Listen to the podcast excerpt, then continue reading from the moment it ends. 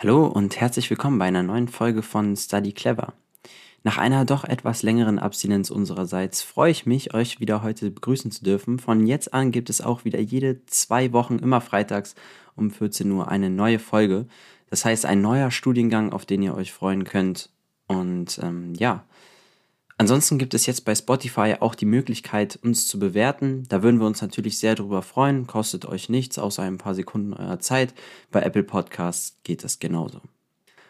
Unser heutiger Interviewgast Saskia studiert Jura oder auch Rechtswissenschaften. Das Ganze wird auch als Synonym gewertet. Und studiert jetzt im neunten Semester, steht damit kurz vor ihrem ersten Staatsexamen und demnach liegen die Nerven wohl bei ihr schon einigermaßen blank. Warum das so ist und warum dieses erste Staatsexamen als auch später dann das zweite solche immensen Auswirkungen auf diesen späteren Berufseinstieg haben, werdet ihr in der Folge unter anderem hören. Als auch was natürlich wie immer die Studieninhalte sind. Wir haben uns da konzentriert auf die einzelnen Bereiche des Rechtswesens mm, und da konnten wir wirklich sehr viele spannende Details aufklären. Wir haben uns auch mit der Frage beschäftigt, warum im Jura teilweise das Zwischenmenschliche doch etwas hinten runterfällt und was das für Gründe haben könnte, hängt auch mit dem krassen Leistungsdruck zusammen. Ansonsten werden wir die Tage noch eine Abstimmung bei Instagram durchführen, wo wir fragen, ob euch längere Folgen oder kürzere Folgen mehr interessieren, ob ihr vielleicht findet, dass das Ganze zu viel ist auf so lange Zeit oder ob ihr sagt, ah, genau dafür sind wir hier, um wirklich detaillierte Informationen zu erhalten. Das wollen wir gerne euch entscheiden lassen. Ähm, und dafür werden wir auch unser Instagram verlinken unten in der Folgenbeschreibung. Also schaut da gerne mal vorbei. Und wir würden uns auch darüber freuen, wenn ihr da mitmacht. Ansonsten wünsche ich natürlich wie immer viel Spaß mit der Folge. Und bevor ich es vergesse, wird auch in der Folge noch thematisiert. Saskia hat auch einen eigenen YouTube-Kanal. Ähm, hierbei redet sie auch unter anderem über das Jurastudium als auch über sonstige Organisationen und Motivationen im Studium. Also wenn euch das Thema wirklich interessiert hat, hier erhaltet ihr noch viele weitere Informationen, viele weitere Einblicke in auch die emotionale Gefühlswelt während eines Jurastudiums.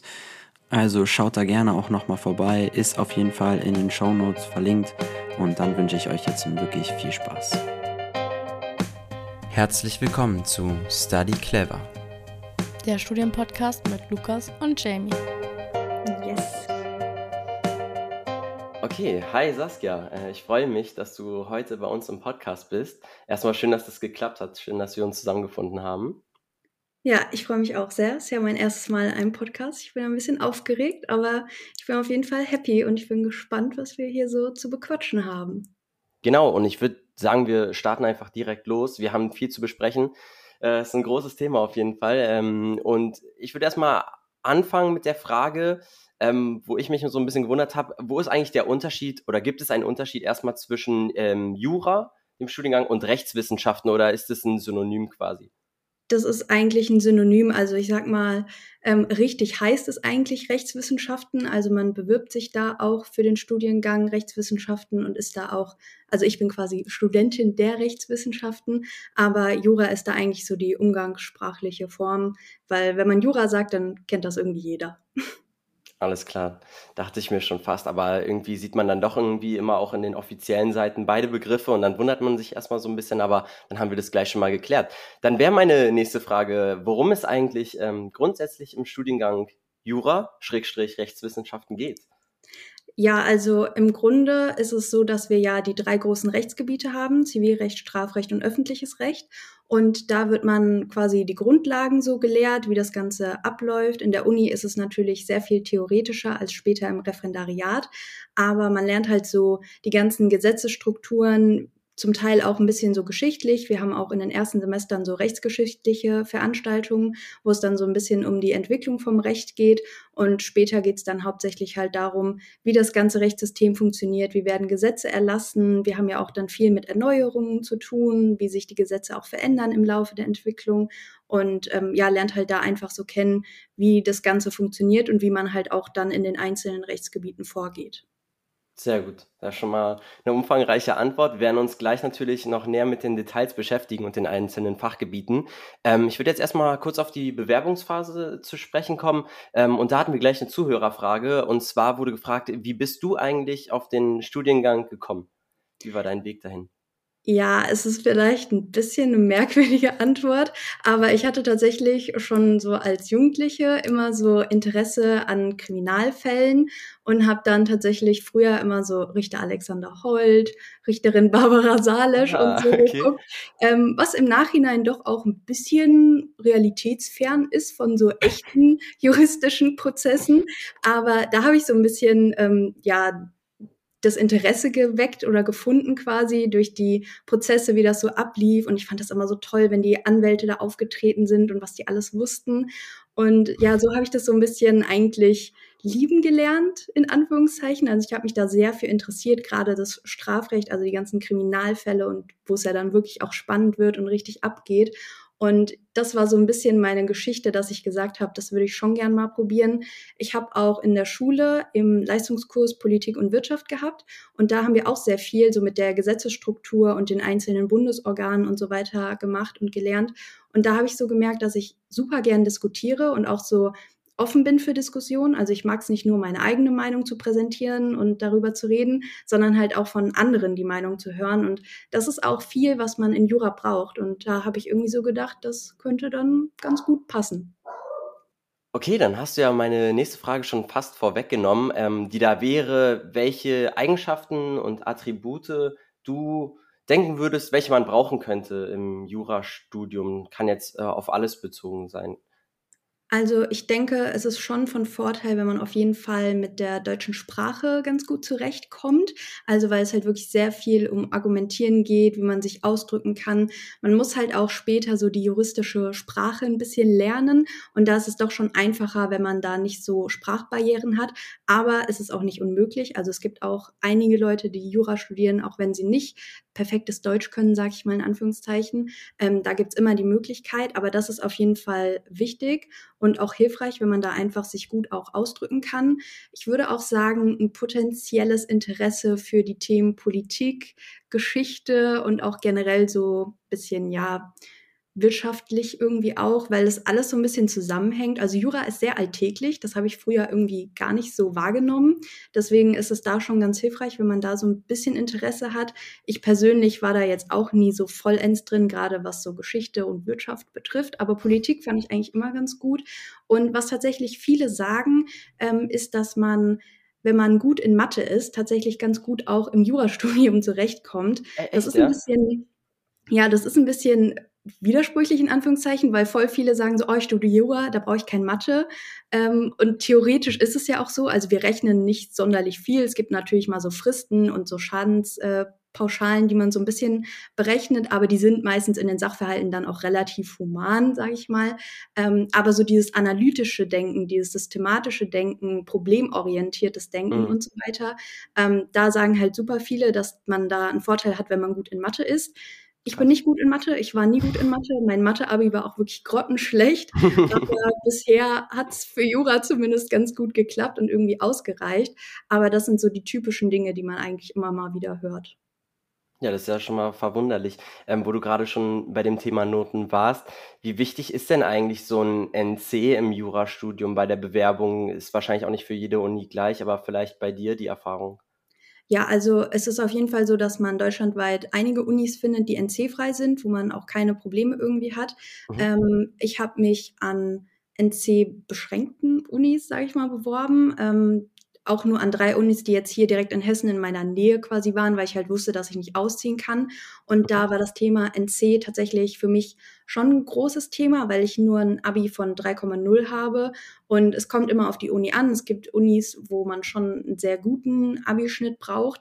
Aber ich zum Beispiel wurde jetzt mit meinem 3,0er Abi plus zwei Wartesemester in Gießen, in Marburg und in Frankfurt angenommen. Mhm. Von daher, auch da kann man eigentlich sagen, auch wenn man nicht die zwei oder die eins vor dem Komma stehen hat, dass man da echt gute Möglichkeiten hat. Ja, das ist cool auch, dass es NC-frei die Möglichkeit gibt, dass es quasi keinem jetzt direkt verwehrt wird, wenn natürlich auch noch andere Kriterien damit reinspielen. Ja, dann würde ich direkt äh, zum Studienablauf eintauchen. Ähm, als erstes würde ich erstmal kurz so über diesen Aufbau reden, der ja nicht ganz normal in Anführungsstrichen ist. Also wenn ich das jetzt mit meinem BWL-Studiengang vergleiche, ähm, der ja schon sehr modular, sehr linear aufgebaut ist und nach drei Jahren hat man seinen ähm, Bachelor fertig, ähm, ist es ja schon ein bisschen anders bei euch. Kannst du einmal kurz grob erklären, wie so dieses Jurastudium aufgebaut ist in der Struktur? Ja, also auch da muss man natürlich sagen, dass das von den Unis und auch den Bundesländern immer ein bisschen abhängt. Das unterscheidet sich da. Ähm, ich kann das ja mal von meiner Uni, also von der Goethe-Uni in Frankfurt ähm, sagen. Wir haben quasi vom ersten Semester bis zum fünften Semester das Studium der Pflichtfächer heißt das. Also da hat man dann einfach quasi den kompletten universitären Stoff, Stoff, also die ganzen Rechtsgebiete und die Methodik dahinter. Und da haben wir dann auch diese ganzen Prüfungen drin, also Klausuren und Hausarbeiten, wo dann auch eine Zwischenprüfung ähm, drin ist, damit man halt quasi so ein bisschen aussortiert, wird es auch von der Uni äh, ein bisschen bezeichnet, wo man dann halt wirklich Prüfungen ablegt, die dann darüber entscheiden, ob man halt weiter studieren kann oder nicht. Ähm, genau, das ist also erstes bis fünftes Semester. Das wird manchmal auch so Grundstudium genannt. Die Unterteilung gibt's halt je nach Uni ein bisschen unterschiedlich. Und bei uns an der Uni ist es dann auch so, dass im fünften Semester schon das Unirep anfängt. Das ist ja dann so die Phase, wo es dann in die Examsvorbereitung übergeht. Und vom sechsten bis achten Semester entscheidet man sich quasi so ein bisschen, möchte man die Vertiefung der Pflichtfächer machen also sprich dann die Examsvorbereitung oder geht man auf den Schwerpunkt? Das ist ja noch der andere Brocken quasi vom ersten Staatsexamen. Und das ist da auch wieder bei den Bundesländern unterschiedlich, weil manche Bundesländer schreiben vor, dass man den Schwerpunkt halt zuerst machen muss, bevor man dann in den staatlichen Teil geht. Und in Hessen zum Beispiel ist es so, dass man den Schwerpunkt auch nach dem staatlichen Teil machen kann.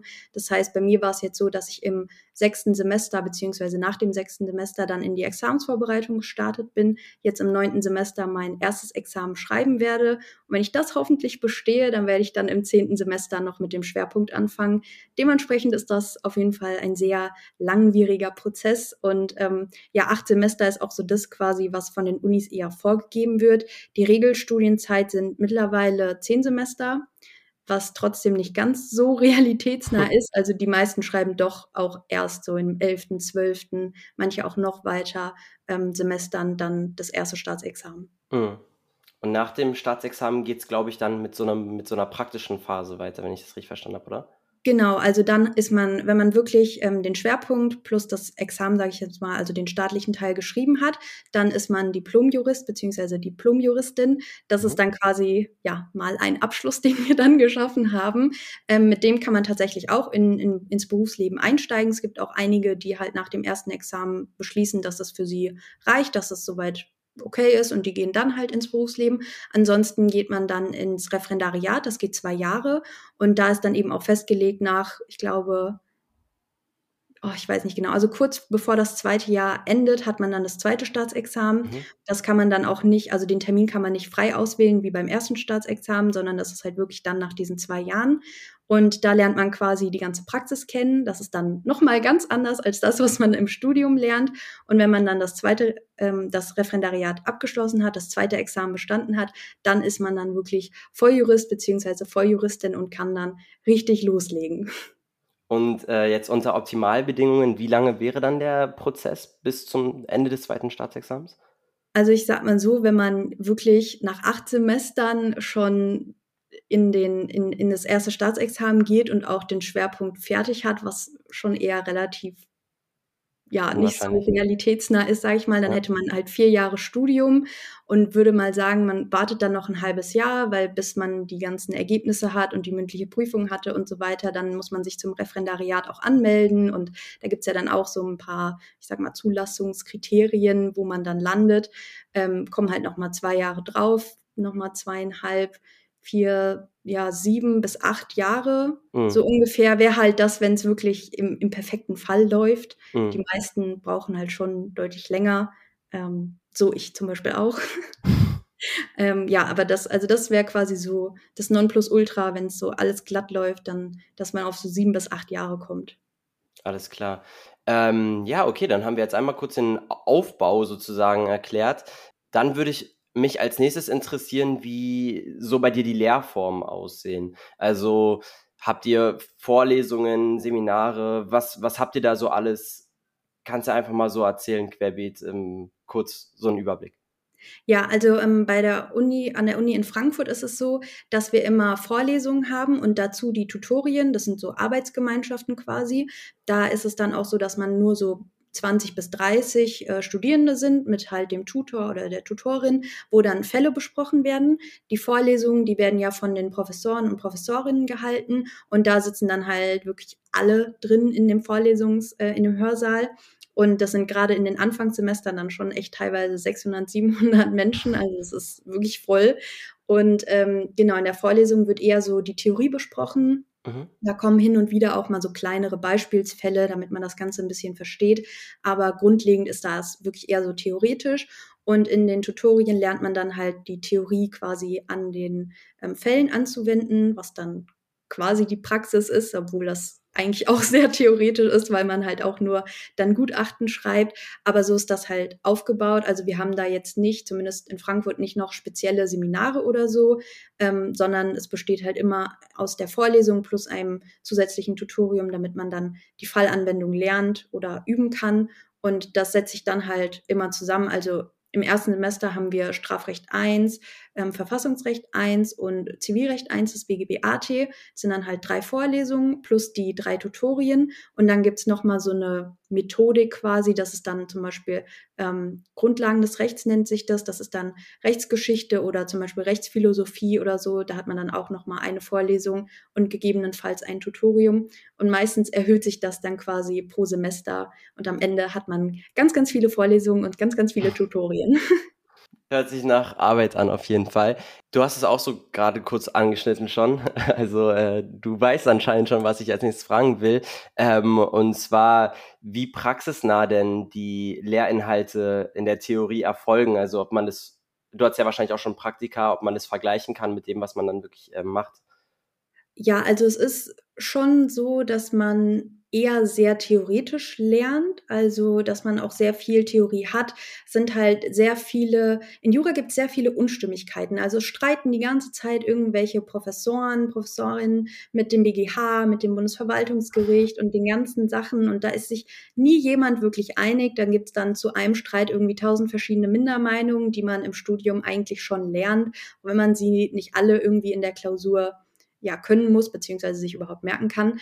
Ähm, aber es ist schon sehr theorielastig. Natürlich muss man dazu aber schon sagen, dass es häufig bei den Fällen so ist, dass es halt lebensnahe Sachverhalte sind. Also man kriegt häufig wirklich Urteile, die man dann ähm, halt als Sachverhalt geschildert bekommt, über die aber schon entschieden wurden.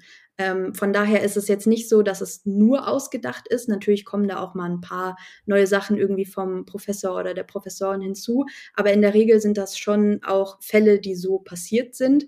Für uns ist das halt so ein bisschen abstrakt, weil wir meistens ja auch nicht dann mit Namen so agieren. Also wir haben dann meistens ja. den Täter T, das Opfer O.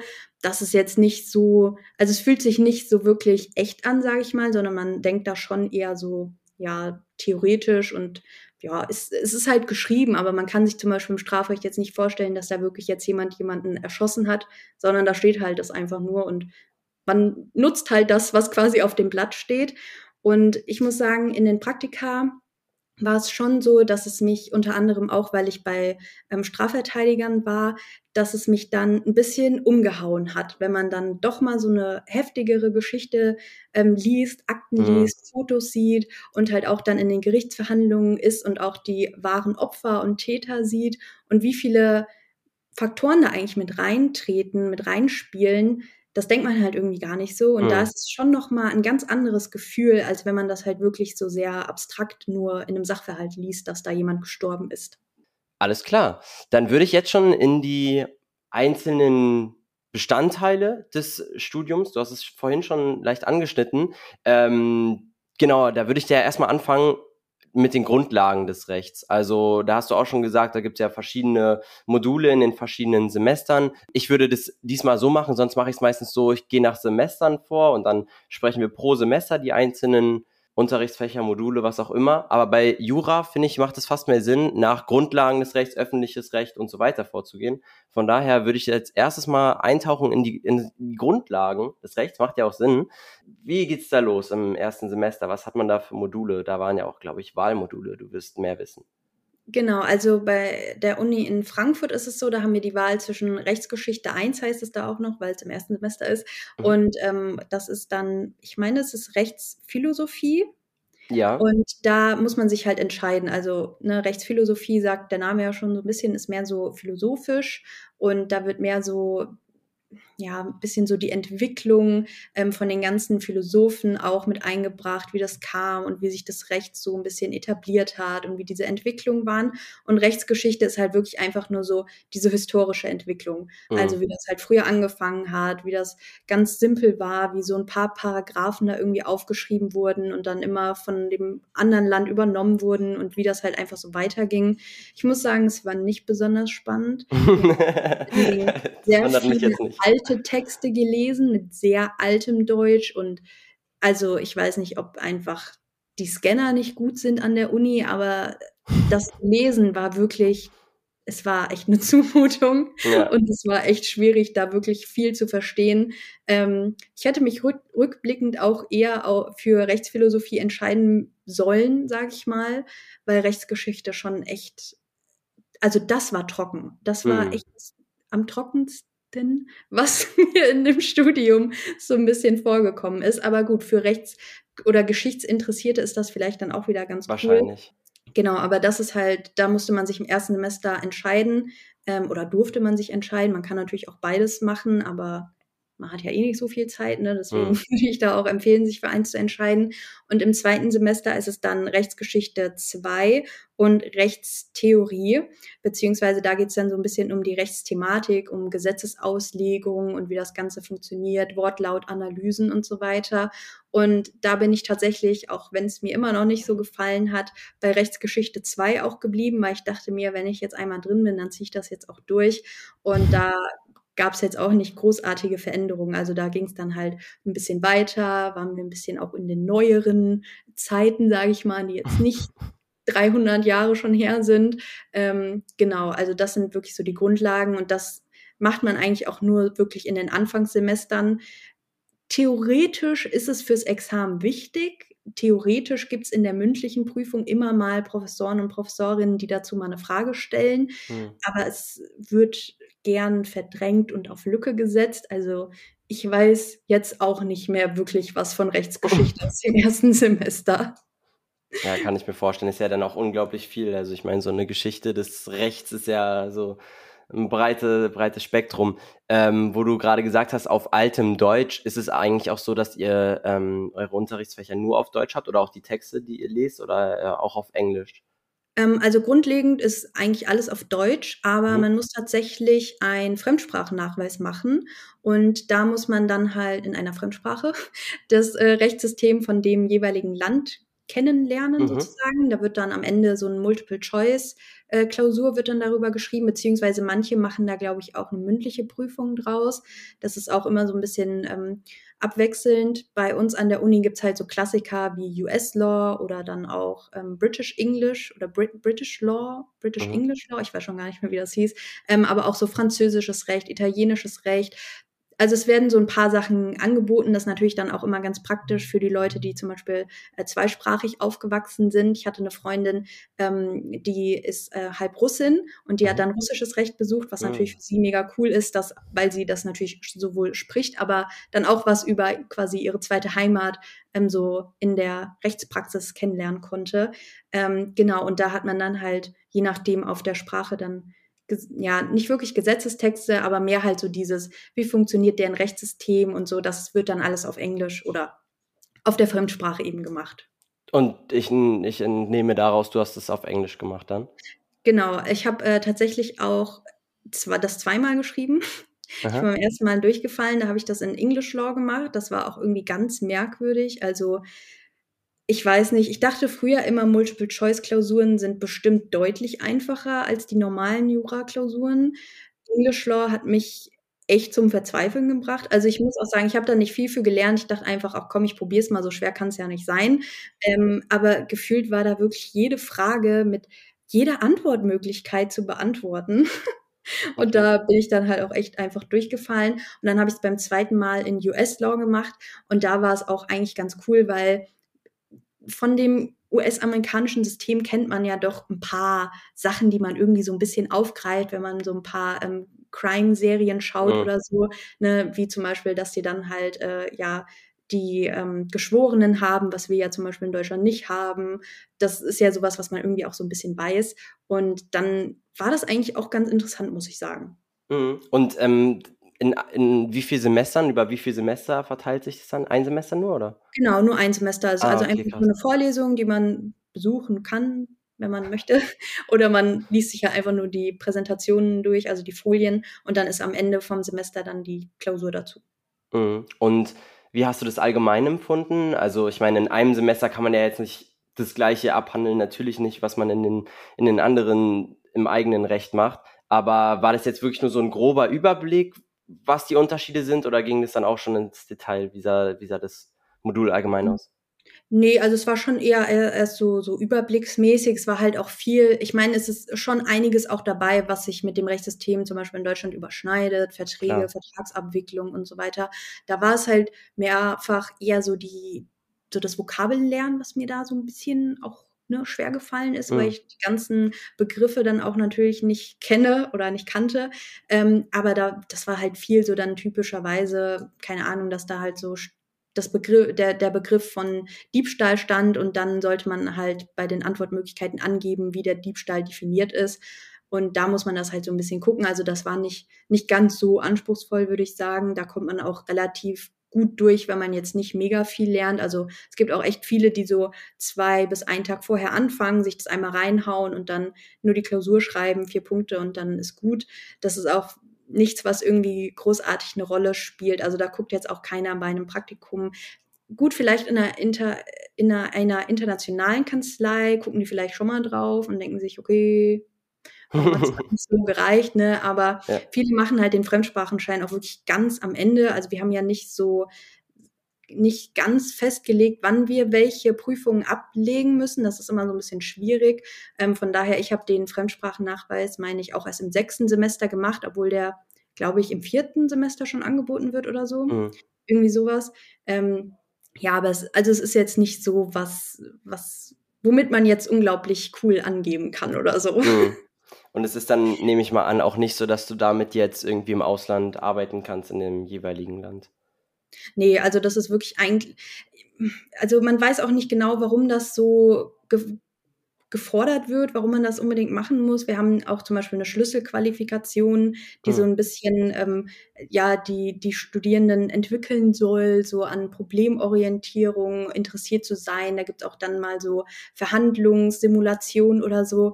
Aber das sind dann halt einfach meist Seminare, wo man dann zwei drei Wochenenden wirklich da sitzt von neun bis 17 Uhr und das irgendwie einfach nur über sich ergehen lässt, damit man diesen Schein halt eigentlich bekommt. Mhm. Aber wirklich jetzt so was hilfreich Hilfreiches ist es eigentlich nicht. Ich glaube auch nicht, dass das einen guten Juristen oder eine gute Juristin ausmacht, wenn man da in einem Fremdsprachennachweis jetzt irgendwie 14 Punkte schreibt oder so. Ähm, ja, also es ist es ist ganz nett, sage ich mal, gerade wie gesagt, wenn man sich vielleicht auch so in internationalen Kanzleien bewirbt und dann halt damit so ein bisschen punkten kann. Ja. Aber ich glaube, sonst guckt da jetzt nicht so die Mehrheit nicht so drauf. Sehr gut, dann würde ich weitermachen mit dem öffentlichen Recht. Ähm, ich habe mir deinen Modulplan quasi mal angeguckt, ähm, bin da jetzt so anhand dessen langgegangen. Und ja, erstmal, worum geht es im öffentlichen Recht?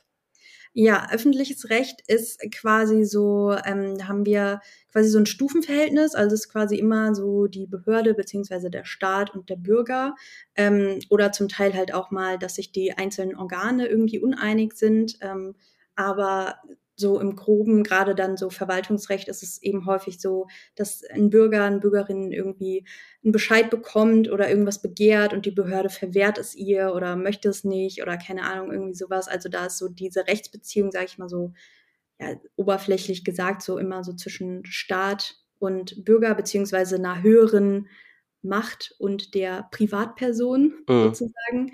Ähm, genau, das ist so das öffentliche Recht. Das spaltet sich ja dann auch nochmal in die einzelnen Teilgebiete. Ich weiß nicht, willst du das direkt Gerne, gerne. Also alles zu den Inhalten, super. Okay, ja, ähm, also wir haben da ganz klassisch einmal das Verfassungsrecht, das ist quasi untergliedert in ähm, Staatsorganisationsrecht und Grundrechte. Mhm.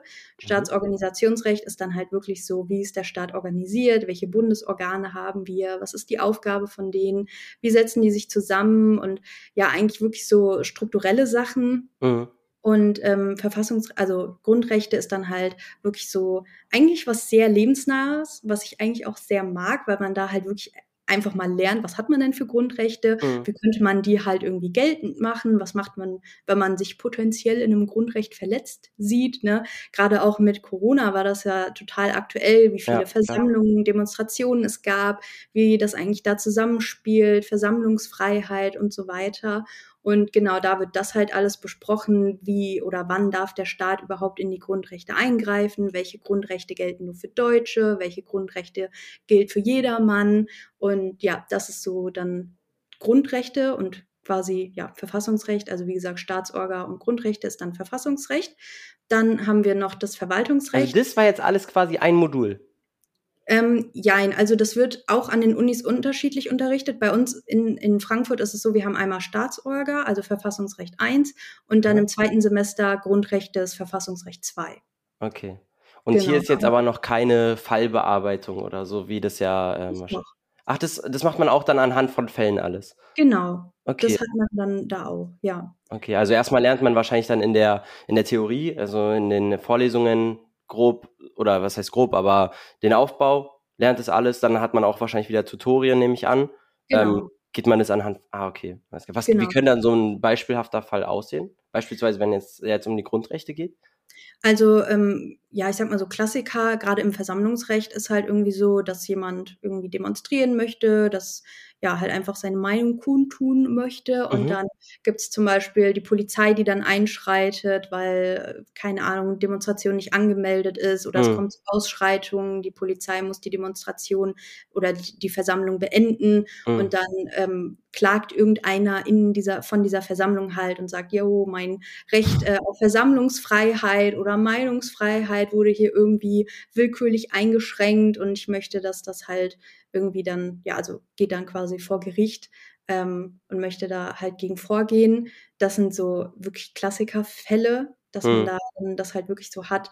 Ähm, oder auch zum Beispiel, was sehr heiß diskutiert ist, sage ich mal, sind auch so Sachen wie diese Burka-Fälle, Burkini-Fälle, mhm. wo man dann äh, sagt, dass Schwimmbäder irgendwie äh, verbieten, dass ähm, Frauen oder halt ja die, die Menschen in den Religionen sich halt dementsprechend kleiden, weil manche Menschen sich davon irgendwie eingeschüchtert fühlen, keine Ahnung, was da das Problem ist. Mhm. Ähm, dann sagen die Anhänger von diesen Religionsgemeinschaften eben, dass wir das, ähm, uns, unsere Glaubensfreiheit haben, dass wir da halt eben das Klar. Grundrecht haben und so, so sind, also das sind so typische Fälle, die da halt mhm.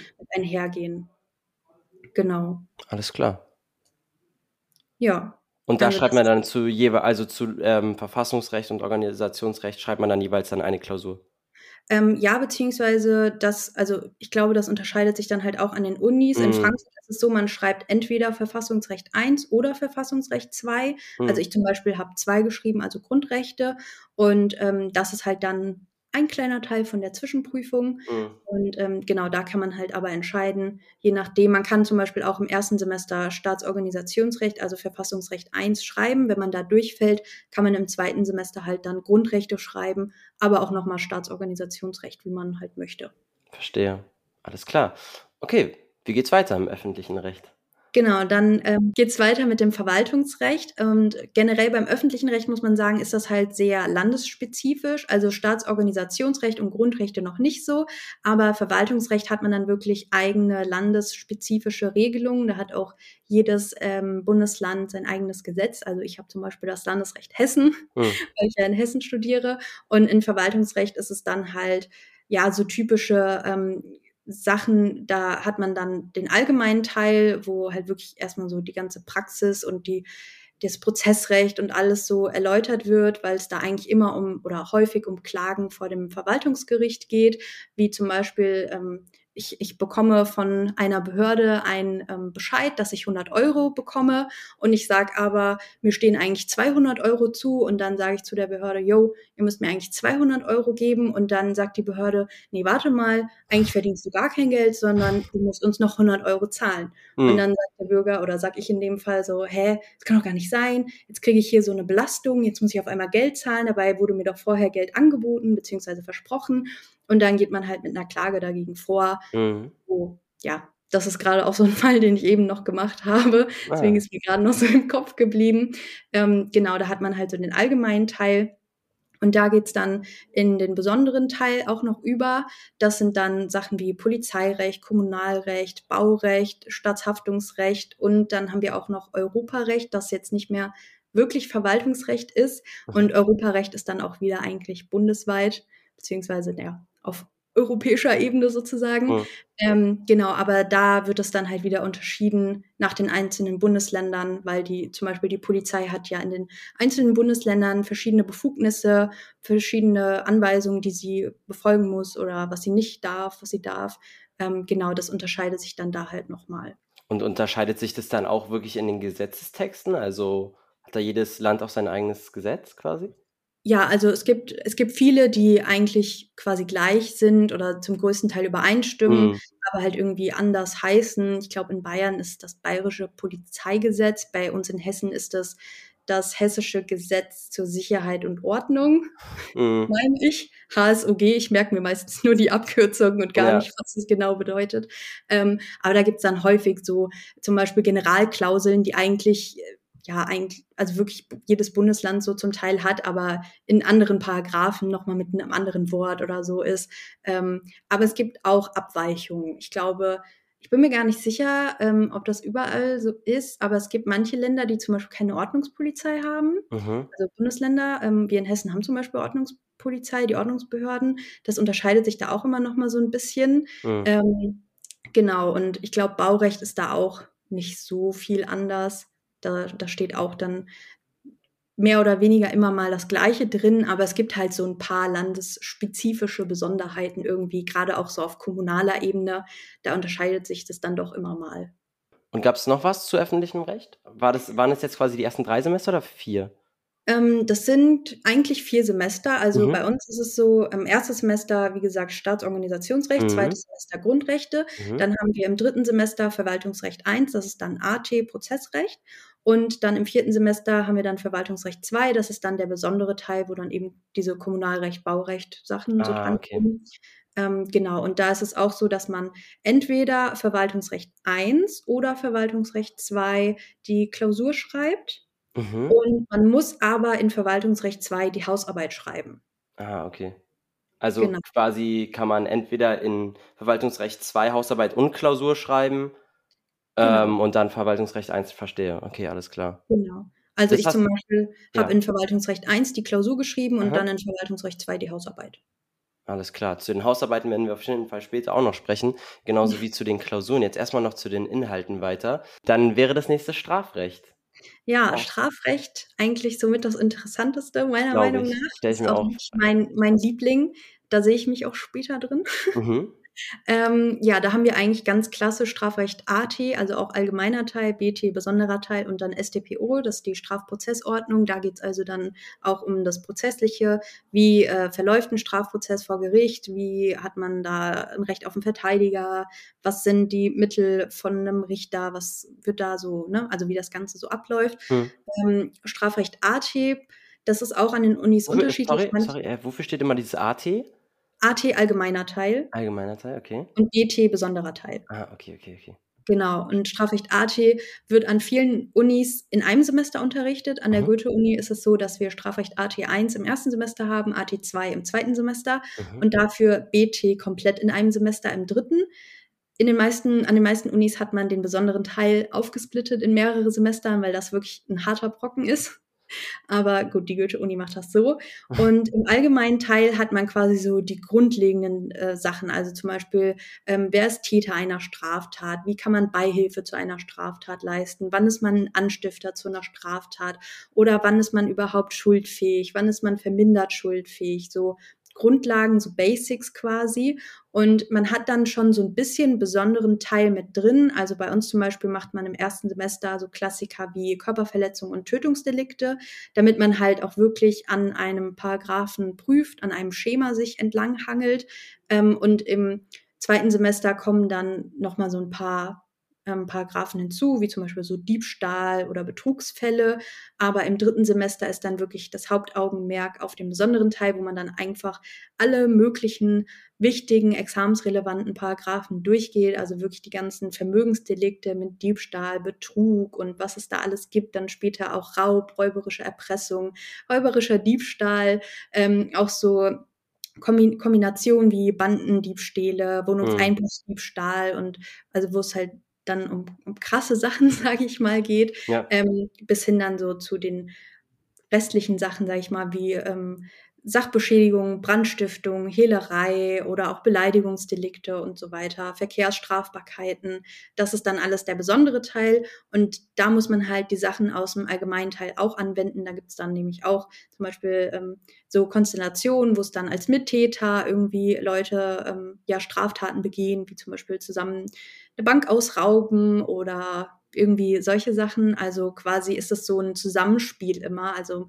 man sagt immer, man kann den BT nicht ohne den AT machen. Mhm. Und so ist das eigentlich auch später dann in den Klausuren, auch im Examen. Da hat man dann meistens drei, vier Personen, die irgendwas machen, manchmal zusammen, manchmal unabhängig voneinander und dann halt eben die ganzen Strafbarkeiten. Und dann hat man gegebenenfalls noch so prozessrechtliche Fragen, also aus der STPO wo dann irgendwie es um eine Berufung geht oder ob irgendein Beweismittel verwertet werden darf oder ob irgendwie ja die Prozessrichtlinien eingehalten wurden und so weiter. Krass. Also erstmal ein ordentliches Brett.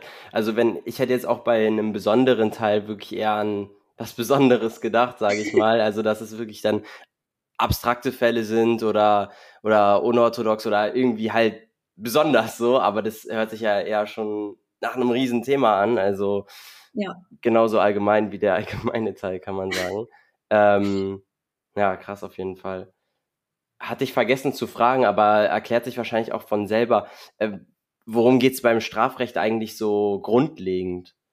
Also eigentlich ist es ähm, immer so ein bisschen also man hat eigentlich immer so ein bisschen das Verhältnis, dass die Bürger untereinander irgendwas, sag ich mal, angestellt haben. Also irgendwer mhm. hat irgendjemanden immer einen Schaden angerichtet, wie mhm. jemanden betrogen, äh, ausgeraubt oder eben getötet. Und dann ist mhm. natürlich der Staat ähm, mittels der Staatsanwaltschaft auf der anderen Seite quasi. Und ähm, ja, es geht quasi darum, dass man eine Strafbarkeit feststellt. Also man spielt, sage ich mal, in Anführungszeichen die Staatsanwaltschaft, aber nicht in dem Sinne, dass man jetzt da irgendwie keine Ahnung, groß was vorträgt, sondern man hat halt ein Schema, an das man sie, an dem man sich halt entlanghangelt und stellt dann am Ende fest, hat sich die Person strafbar gemacht oder nicht. Wir entscheiden dann nicht am Ende darüber, ob das jetzt rechtskräftig ist, ob da ein Urteil ergeht oder keine Ahnung, ob man da halt irgendwas macht, sondern es mhm. wird halt wirklich nur auf die ganzen Punkte eingegangen. Man guckt, ist die Tat rechtswidrig, ist die schuldhaft begangen worden und dann stellt man halt am Ende fest, okay, A und B haben sich strafbar gemacht oder haben sich nicht strafbar gemacht. Ähm, genau, also dass man da halt eigentlich immer guckt, wer hat wem sozusagen wie getan. Verstehe, verstehe. Alles klar. Und ähm, die einzelnen Semester, wärst du jetzt damit schon durch auch? Ja, also Strafrecht AT1 ist das erste mhm. Semester, AT2 ist das zweite Semester, mhm. BT ist dann das dritte Semester mhm. und STPO ist dann das vierte Semester. Und da ist es bei den Klausuren so, dass man die erste Klausur schreibt man entweder in Strafrecht AT1 oder AT2. Das ist wieder okay. eine Klausur, die dann in die Zwischenprüfung zählt. Und mhm. dann muss man die Klausur in Strafrecht BT schreiben und auch die Hausarbeit in Strafrecht BT. Und STPO kann man die Klausur nur schreiben, wenn man sich verbessern möchte. Ah, okay. Also Genau. StPO ist jetzt nicht verpflichtend. Nope. Deswegen machen machen das dann viele? Ja, also, also viele machen das nicht. Ah, okay, ja, viele machen das nicht, ja. Alles klar. Okay, Strafrecht. Vier Semester, quasi auch jetzt abgehakt, kann man sagen. Genau, ja. Und dann haben wir ja noch das Zivilrecht. Genau, das wäre meine nächste Frage gewesen. Den größten Teil aus. Ah, okay, okay. Ähm, genau, also da hat man wirklich sehr, sehr viel und da ist es meistens das Verhältnis halt Bürger gegen Bürger, dass mhm. sich da irgendwie gestritten wird. Ähm, und da haben wir auch, also da ist wirklich sehr, sehr viel. Das ist auch sehr, sehr viel, was sehr, sehr langweilig ist, meiner Meinung nach. ähm, also genau, du brauchst da, Action, kann man sagen. Ja, eigentlich schon. Also es interessiert mich ja wirklich nicht, wenn da irgendwie über die Lieferung von einer Waschmaschine gestritten wird, wer jetzt mhm. da ne, für, für verantwortlich ist oder so. Da finde ich es doch interessanter zu klären, ob sich da jemand strafbar gemacht hat. Ja. Ähm, aber gut, das muss natürlich jede Person für sich selbst wissen. Ähm, genau, im Zivilrecht haben wir dann im ersten Semester BGB AT. Das ist also AT wieder allgemeiner Teil. BGB steht eigentlich für bürgerliches Gesetzbuch. Also es ist quasi so die Grundlagen vom Zivilrecht überhaupt. Mhm. Also wann ist man zum Beispiel geschäftsfähig oder wann, also wann kann man einen Vertrag abschließen? Was ist da mit äh, Minderjährigkeit und so weiter? Was sind die Voraussetzungen, dass ein Vertrag irgendwie ähm, ja klar geht, sage ich mal. ähm, da hat man so diese ganzen Punkte, wie das halt grundlegend quasi zu, äh, zustande kommt, dass wir zum Beispiel in Deutschland die Privatautonomie haben, also dass man grundsätzlich selbst entscheiden kann, mit wem man einen Vertrag abschließt und mit wem halt nicht. Ähm, genau, das sind einfach so wirklich die Basics. Hm. Wirklich. Ja, genau ähm, das, was ich quasi im Studium hatte, Wirtschaftsprivatrecht. Also das kam mir alles noch bekannt vor, jetzt wird es wahrscheinlich gleich ein bisschen schwieriger. Ja, aber sehr gut. Finde ich schon mal sehr interessant. Ja, ja, BWL, ich glaube, ist immer so ein bisschen auch diese rechtlichen Grundlagen, gerade ähm, BGB halt. Ähm, und deswegen, das hat mir alles noch so ein bisschen was gesagt, aber ich bin gespannt. Ja, also es wird auch eigentlich nicht spannend, finde ich. ja, wir haben dann auch wieder Schuldrecht AT.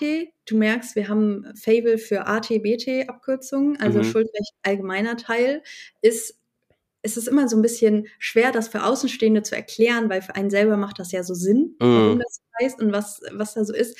Ähm, da geht es so ein bisschen um die Schuldverhältnisse, wie man das ähm, abschließt sozusagen und auch so ein bisschen die Schadensersatzansprüche, mm. die man eben aus einem Schuldverhältnis hat. Ähm, also es gibt tatsächlich ein ganz äh, berühmten Fall in der Juristenwelt. Mhm. Äh, der nennt sich Salatblattfall, wo es halt darum ging, dass ein Kind auf einem Salatblatt im Supermarkt ausgerutscht ist. Und dann wollte der Vater halt Schadensersatzansprüche geltend machen von mhm. dem Supermarkt. Und da ist halt so die Frage, ist da überhaupt ein Schuldverhältnis, weil die Leute da einkaufen gehen, aber sie hatten noch nichts gekauft. Das sind so dann immer so ein paar Dinge aus dem Schuldrecht AT, die da mhm. so mit reinspielen, also gerade halt so was Schadensersatzansprüche auch angeht. Und im Schuldrecht BT also besonderen Teil geht es dann um die spezifischen Vertragstypen, also Mietverträge, Kaufverträge, Werkverträge, welche Pflichten sich daraus eben ergeben, welche Rechte man hat, also zum Beispiel als Vermieter, wann man die ähm, Rückgabe einer Mietsache der, der, Wohnung zum Beispiel verlangen kann oder ob der Mieter verantwortlich ist für Reparaturen oder für diese Schönheits. Mhm. Ich will immer Schönheitsoperationen äh, sagen, aber es sind Schönheitsreparaturen. Anderes Thema, ja. genau. Ähm, ja, also da sind nochmal so diese Vertragstypen, mhm. die man hat. Und im Schuldrecht BT hat man dann auch noch ähm, die gesetzlichen Schuldverhältnisse. Das ist dann wieder so ein bisschen schwer zu sagen, aber da haben wir unter anderem die Geschäftsführung ohne Auftrag. Also es sind wirklich sehr so spezifische mm, Vertragstypen. Aber jetzt wird für mich halt, auch suspekt. Genau, so gesetzliche Regelungen und auch also Bereicherungsrecht, wo es dann halt irgendwie auch darum geht, wenn, wenn dir was abhanden kommt, also quasi, sag ich mal, wenn, wenn du mir jetzt mein Fahrrad klauen würdest und du würdest es an einen Dritten verkaufen und der Dritte weiß ja gar nicht, dass es geklaut ist, dann stellt sich halt die Frage, wie bekomme ich quasi von dem Dritten mein Fahrrad wieder, ähm, weil ich ja quasi nicht mehr Eigentümerin ja. in Anführungszeichen von dem Fahrrad bin. Und das ist dann halt so das Bereicherungsrecht, wie man da halt so ne, ah, wieder irgendwie zurückkommt. Es ist also wirklich für mich auch sehr schwer, das so Außenstehenden zu erklären. In mm. meinem mhm. Kopf macht das manchmal so ein bisschen Sinn. Aber das so selber zu erklären, ist ein bisschen, ja, naja, sage ich mal. Ähm, genau, das ist halt alles, was so in, in den besonderen Teil vom Schuldrecht reinzählt. Da haben wir dann, ja. Was mich jetzt gerade brennt interessieren würde, ist äh, wirklich, was äh, mit dem Kind im Supermarkt ist. Also, wer hätte denn jetzt äh, quasi, hätt, hätt, hätten Sie Anspruch auf Schadensersatz? Oder wie sieht ähm, das aus? Ja, also in dem Fall hatte der Vater quasi Schadensersatzansprüche für sein ja. Kind, aber den hat ein Mitverschulden getroffen, weil er sein Kind halt nicht genug beaufsichtigt hat. Ah. Also er war selbst irgendwie beschäftigt und ne, dann hat es dann ja mit der elterlichen Pflicht und so zu tun. Mhm. Ähm, aber ja, der hatte einen Schadensersatzanspruch, wurde halt wegen seinem Mitverschulden gemindert, tatsächlich. Alles klar. Und um die Beträge ist wahrscheinlich nochmal ein anderes Fass, aber erstmal. Ja, genau. Das ist dann auch sowas, was man eigentlich im Jurastudium nicht macht oder sehr selten okay, macht. Also okay. da rechnen wir wirklich nicht. Also es geht da nicht darum, wie viel Schadensersatz, sondern okay, er hat nee. Ansprüche, aber werden gemindert. Okay. Genau. Also manchmal kann man so eine Pauschale machen. Das ist zum Beispiel im Deliktsrecht häufig so, wenn man auch dann im Straßenverkehr unterwegs ist, wo es dann, mhm. keine Ahnung, zum Beispiel darum ging, dass ähm, ein, Autofahrer, ein Fahrradfahrer umgefahren hat, weil er den Mindestabstand äh, von der Seite nicht abge eingehalten hat, aber der Fahrradfahrer hatte zum Beispiel kein Licht an, dann hm. trifft ihn ja auch ein Mitverschulden und dann kann man halt im Sinne der Haftung mal so ein bisschen diskutieren oder mal ein bisschen schreiben, joa, wird wahrscheinlich eine 80-20-Sache, 70-30-Sache, ja. je nachdem, wie groß das eigene Mitverschulden ist. Ähm, aber so viel rechnen tun wir da zum Glück nicht. ähm, genau, aber so Deliktsrecht zum Beispiel ist jetzt auch noch so ein Punkt, der dann ja mehr oder weniger auch so zum Schuldrecht BT gehört. Da wird sich auch immer so, das ist nicht so ganz einig. Also manche Unis machen das wirklich alles so zusammen, gesetzliche Schuldverhältnisse und die ganzen Vertragstypen und auch Deliktsrecht. An meiner Uni war das alles separat. Da gab es Bereicherungsrecht, da gab es vertragliche Schuldverhältnisse und da gab es auch Deliktsrecht, aber ja, also das ist so quasi grob, wie gesagt, so ein bisschen Schuldrecht BT. Dann haben wir auch noch das Sachenrecht. Das unterscheidet sich in Mobiliarsachenrecht und Immobiliarsachenrecht. Also mhm. ich denke mal, Immobiliar wird vielleicht selbsterklärend sein ja. mit Immobilien, Grundstücken und so weiter. Ja. Ähm, ja, Sachenrecht ist so mit mein Abschaumgebiet im Zivilrecht. also da blicke ich nicht durch. Ja. Das mag ich wirklich gar nicht, weil das finde ich halt dann auch manchmal sehr langweilig. Da gibt's häufig sehr viele so, ich sag mal, chronologische Veränderungen. Da war dann, das Fahrrad war im Besitz vom E und dann war es im Besitz vom D und dann ging es über an den A und der A hat es dann verkauft an den F und dann später hat der F seiner Cousine das vermacht über Erbschaft und keine Ahnung was. Ja. Und dann sitzt du am Ende da und hast irgendwie 15 Leute und blickst irgendwie gar nicht mehr durch. Ja. Ähm, genau, also Sachenrecht ist immer so meistens ist irgendwas abhanden gekommen und dann muss man irgendwie gucken, wie man es wieder zurückkriegt. ähm, genau, das wäre. Das ist weltbewegend auf jeden Fall, ja. Ja, das ist wirklich sehr interessant, nicht? ähm, und dann, das sind quasi so die Hauptgebiete, die großen mhm. Gebiete im Zivilrecht. Dann haben wir noch die Nebengebiete. Auch da, manche fühlen sich angegriffen, wenn man das sagt. Mhm. Ähm, aber das sind dann so Themen wie Arbeitsrecht. Dann haben wir auch noch Handels- und Gesellschaftsrecht. Ich weiß nicht, ob das vielleicht auch bei dir so ein bisschen war, Handelsrecht, Gesellschaftsrecht. Also HGB. Handels- und Steuerbilanzen, HGB, ja klar. Ja, ja also wir haben genau. Handels- und Steuerrecht quasi immer so verglichen und ähm, mhm. HGB viel gearbeitet, äh, ESTG und äh, dann die Richtlinien dazu. Also ja. Genau, also HGB ist auch äh, ein Teil von uns. Ja, aber nur ein Nebengebiet bei euch. Bei uns ist Hauptbestandteil. Ja, ähm, genau. Und dann haben wir auch noch die ZPO, das quasi das, das Pendant zur STPO, also das mhm. dann Zivilprozessordnung, wo es dann eben um den zivilrechtlichen Prozess ähm, geht. Und dann habe ich noch eins für, genau, haben wir noch Familienrecht und Erbrecht das sind dann, ja, das, das ist, glaube ich, relativ selbsterklärend. Ne? Also Familienrecht ja. gerade so, was mit, mit Kindern, Scheidungen und so weiter zu tun hat und Erbrecht dann halt eben, ja, was, was, wer der rechtmäßige Erbe ist, ob das, das Testament hier rechtmäßig ist oder irgendwelche Punkte da irgendwie gegen einsprechen oder dagegen sprechen. Genau, und Arbeitsrecht ist ja wahrscheinlich auch relativ selbsterklärend. Das muss ich sagen, ist mein, mein Favorite im Zivilrecht. Ah, also okay. Also Arbeitsrecht ist richtig cool, weil das ist auch wieder so, das ist so sehr lebensnah. Mit Arbeitsrecht habe ich selbst halt schon was hm. hingekriegt mit meinem Arbeitgeber, weil man da halt irgendwie so ein paar Sachen weiß und das ist ganz cool. Also da geht es halt dann wahrscheinlich so, Arbeitsvertrag, ist der rechtens, Genau, Arbeitnehmer, Arbeitgeber, wann habe ich Urlaubsanspruch, wann habe ich ja. Entgeltvorzahlungsanspruch im Krankheitsfall und so weiter. Und das cool. finde ich wiederum sehr interessant, weil das halt für einen persönlich einfach auch nützlich sein kann. Mhm. Ich denke, die wenigsten haben jetzt schon irgendwelche großen Besitztümer oder haben irgendwie ein Haus, was ihnen gehört oder so, dass man sagen könnte, sachenrechtlich könnte da was interessant sein. Mhm. Ähm, aber die meisten haben doch irgendwie noch einen Nebenjob oder so. Deswegen finde ich, ist Arbeitsrecht echt so ein, so ein richtig, so ein richtig cooles Gebiet eigentlich mhm. im Zivil. Ist dann auch so, dass dann so Freunde auf dich zukommen und so sagen, ey, ich habe hier meinen Arbeitsvertrag, check mal, ob der so rechtens ist, oder? Ähm, ja, Freunde bisher nicht so häufig, aber Familie? in der Familie ja, war es jetzt ja. ein bisschen auch gerade mit Kurzarbeit und so, mhm. war da doch das ein oder andere Mal was. Und da konntest du dann auch helfen?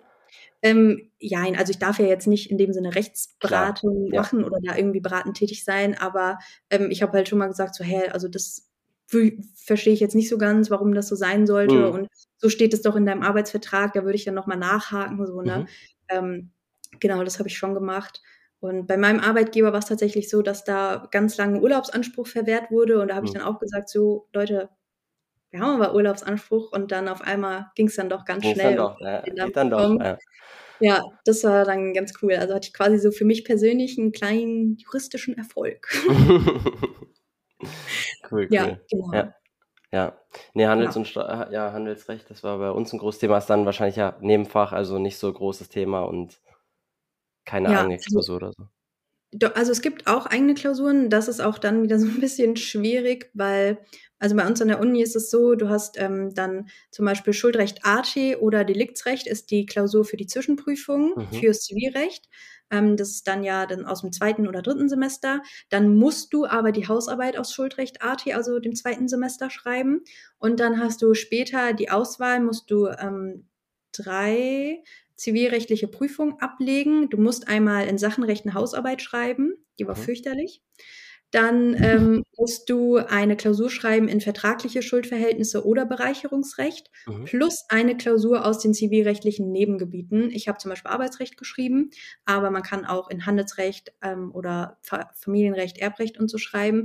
Und da ist es auch wieder tatsächlich, tatsächlich von den Bundesländern ähm, unterschiedlich. Es gibt Bundesländer, wo zum Beispiel im Examen total häufig Erbrecht drankommt, dann Bundesländer, wo es nicht so relevant ist. In Hessen zum Beispiel ist die dritte, die dritte Zivilrechtsklausur immer Handels- und Gesellschaftsrecht oder Arbeitsrecht. Also da müssen wir echt fit sein. Mhm. Aber das unterscheidet sich halt echt nochmal total. Und diese ganzen Zivilrechtsgruppen, ähm, sage ich mal, die gehen zumindest an der Goethe-Uni dann wirklich bis zum fünften Semester durch. Also da hat man immer irgendwas, was damit zu tun hat. Ja. Also im Staatsexamen, wozu wir auch noch kommen werden, kommt dann alles nochmal wieder. Wir haben jetzt Zivilrecht wäre dann demnach auch durch. Genau. Und das wären jetzt quasi die ersten vier Semester. Mm, Ja, beziehungsweise dann Zivilrecht geht bis ins fünfte Semester. Okay. Und dann, was ist dann quasi die nächsten Semester? Worum geht es dann die nächsten Semester bis zum Staatsexamen? Also im fünften Semester kann man zum Beispiel bei uns an der Uni schon auch mit dem Unirep anfangen. Also Rep, die, das Repetitorium ist so eine einjährige Vorbereitungsphase, ein Vorbereitungskurs eben auf das Staatsexamen, wo hauptsächlich der Stoff nochmal wiederholt wird. Da werden dann auch ähm, Klausuren, examensnahe Klausuren angeboten, diese fünfstündigen Klausuren, die man schreiben kann. Und ähm, genau, das ist halt dann, da scheiden sich auch so ein bisschen die Geister. Macht man ein Unirep, macht man ein kommerzielles Rep, also bezahlt nochmal extra dafür bei verschiedenen Anbietern oder bereitet man sich komplett ohne vor, macht das alles selbstständig, kauft sich zum Beispiel Bücher und so Mhm. weiter, macht das wirklich alleine. Ähm, genau, aber das wäre dann halt so der Schritt, dass man so zwischen dem fünften, sechsten Semester dann eigentlich entscheidet, gehe ich jetzt in die Examensvorbereitung oder mache ich vielleicht den Schwerpunkt. Das ist dann auch nochmal wieder von den Unis unterschiedlich. Da kann man dann halt ja, zum Beispiel im, im, im Schwerpunkt entscheidet man sich halt für einen Bereich, für eine Richtung. Ähm, ich habe jetzt zum Beispiel Verfassung, Verwaltung, Regulierung, das ist so mehr öffentliches Recht, aber es gibt auch richtig coole Sachen wie Kriminalwissenschaften oder Medizinrecht, Medizinstrafrecht, solche Sachen. Ähm, das macht man dann halt gegebenenfalls auch oder entgegen, also statt der Examensvorbereitung dann so ab dem fünften, sechsten Semester. Ansonsten, so wie ich es zum Beispiel gemacht habe, dann im sechsten Semester oder nach dem sechsten Semester in die Examensvorbereitung und dann lernt man einfach eineinhalb bis zwei Jahre durchgängig nur für das Examen. Also quasi alles dann immer laufend wiederholen und ähm, dazu Genau. Übungen, Fallbearbeitung und Ja, beziehungsweise halt auch vieles neu lernen. Ich habe zum Beispiel während der Uni äh, niemals ZPO gemacht, weil das ist, halt äh, das wollte ich auch noch fragen, das stimmt. Äh, Prozessordnung, ist, war das mit äh, Landgericht und äh, Oberlandgericht und sowas, diese Ordnung? Genau, ja, Ah, genau, Amtsgericht, Landgericht und so weiter. Ja, ja, ja. Also da muss man sich quasi auskennen, wann wird welcher Fall wo bearbeitet, welche Instanzen gibt es. Genau. Ähm, was ist das zuständige Gericht und dann gibt's ja auch manchmal Vorschriften, wann man ähm, einen Anwalt dabei haben muss, wann man halt keinen haben Mhm. muss und so die ganzen Sachen. Ähm, genau, ja, also alles quasi zu dem Prozess, ja, wie es geordnet ist, kann man sagen. genau, ja. Ja, ja. Und äh, beim Schwerpunkt, konntest du das da frei aussuchen? Dein Schwerpunkt? Ähm, jein, also auch da da bin ich tatsächlich sehr enttäuscht von meiner Uni, muss ich sagen, weil wir haben nur sechs verschiedene Schwerpunkte Mhm. und Zuteilung orientiert sich ähm, oder geschieht eigentlich nur anhand der Zwischenprüfung. Also es sind ja diese verschiedenen Klausuren und eine Hausarbeit, die man halt schreibt. Das zusammen ist dann die Zwischenprüfung und davon der Schnitt ist dann relevant für den Schwerpunkt. Mhm. Und zum Beispiel total beliebte Schwerpunkte wie Kriminalwissenschaften haben dann einen sehr hohen ähm, Punkt, den man erreichen muss, den ich zum Beispiel nicht erreicht habe. Deswegen bin ich ja auch nicht reingekommen. ja. Und dann muss man halt, sage ich mal, gezwungenermaßen irgendeine Alternative finden. Und wir haben halt sechs Schwerpunkte, von denen sind, meine ich, drei Stück zivilrechtlich. Also habe ich theoretisch nur drei, also nur die Hälfte, die mir eigentlich zusagen könnte. Mhm. Ähm, und das ist halt, finde ich, ein bisschen mau. So Ja, von der Auswahl her auch, wenn man auch bedenkt, was Frankfurt für einen Standort hat. Ne? Wir haben auch eigentlich eine sehr, sehr große Uni, es sind immer sehr viele Studis an der Uni und da ist es schon ein bisschen mau, dass es so wenig Auswahl gibt und dass man halt auch wirklich dann noch anhand der Noten ausgesiebt wird und da halt geguckt wird, wo kann ich rein, wo darf ich rein, wo werde ich zu, zugelassen, wo werde ich Mhm. angenommen. Das ist aber leider halt vermehrt ein Problem der Frankfurter Uni. Es gibt auch ganz viele Unis, die zum Teil 20 verschiedene Schwerpunkte anbieten, wo du Okay. echt überall reinkommst, wo es auch nicht nach Noten geht. Und man kann natürlich auch den Schwerpunkt für die Uni, die Uni für den Schwerpunkt wechseln. Ich habe halt keinen Bock auf Pendeln, deswegen bleibe ich Verstehe. einfach in Frankfurt. Ähm, genau, aber ja, so viel zum Schwerpunkt. Ja, aber die Wahl des Schwerpunktes hat jetzt auch keine Auswirkungen darauf, ob man später jetzt in einem bestimmten Gebiet arbeiten darf oder nicht. Nee, Okay. Nee, das ist egal. Also ich meine, es gibt natürlich auch gerade so Großkanzleien, die gucken dann, wenn du einen Schwerpunkt gemacht hast in Internationalisierung und Privatisierung des EU-Rechts und so, dann sind die da schon so, ah, okay, ist vielleicht ein bisschen mehr in unserem Spektrum drin als jetzt jemand, der irgendwie Kriminalwissenschaften gemacht hat und dann in eine Großkanzlei für Wirtschaftskriminalität will oder so. Mhm. Ähm, wobei, ja, Kriminalwissenschaften da vielleicht auch wieder ganz gut ist. Ähm, also es gibt halt, also man kann schon so, so ein paar Punkte sammeln, sage ich mal. Mhm. Gerade vielleicht auch, wenn man in die öffentlichen, in den öffentlichen Bereich will, in die öffentliche Verwaltung, dass man da vielleicht einen Schwerpunkt macht, dann kann es schon gut kommen. Aber es ist jetzt nicht so, dass man sagt, oh nee, ich lehne dich ab, nur weil du jetzt in einem Schwerpunkt warst, den, den ich irgendwie da nicht so passend finde. Mhm. Ja, also natürlich zu deinem Leidwesen, dass es so wenig Schwerpunkte gibt, aber ein Lichtblick für alle anderen, die wo Ja, anders studieren können. Ähm, das ist da auch, ja, ist eine, aber es ist eine wichtige Information. Vielleicht ähm, geht jemand davon aus, okay, ich werde jetzt nicht auf die besten Noten lernen, aber ich will unbedingt den Schwer- Schwerpunkt haben und so, dass man da schon vorher guckt, dann, ähm, ob die Uni da auch genug Schwerpunkte anbietet. Ähm, oder man will einen bestimmten Schwerpunkt machen. Ja, aber es ist eine sehr wichtige Information auf jeden Fall. Ja, als, als nächstes wären wir jetzt quasi jetzt so mit dem Studienablauf, das Hauptstudium wäre jetzt durch, quasi. Ähm, wenn dann nach dem Staatsexamen oder vor dem Staatsexamen schon durch, ne? Das wäre vor dem Staatsexamen Ja. durch, genau. Also man besucht quasi fünf bis sechs Semester die Uni-Veranstaltung Hm. und bereitet sich dann halt nochmal eigenständig oder mittels eines Repetitoriums dann auf das Examen vor. Verstehe. Wie hast du das eigentlich gemacht? Ähm, ich war bei einem kommerziellen Anbieter, also ich habe das Mhm. extern von der Uni gemacht Mhm. und war da bei Hemmer und habe da einen Einjahreskurs besucht und habe das quasi dann monatlich bezahlt Mhm. und ähm, genau, habe mir das halt alles nochmal erklären lassen.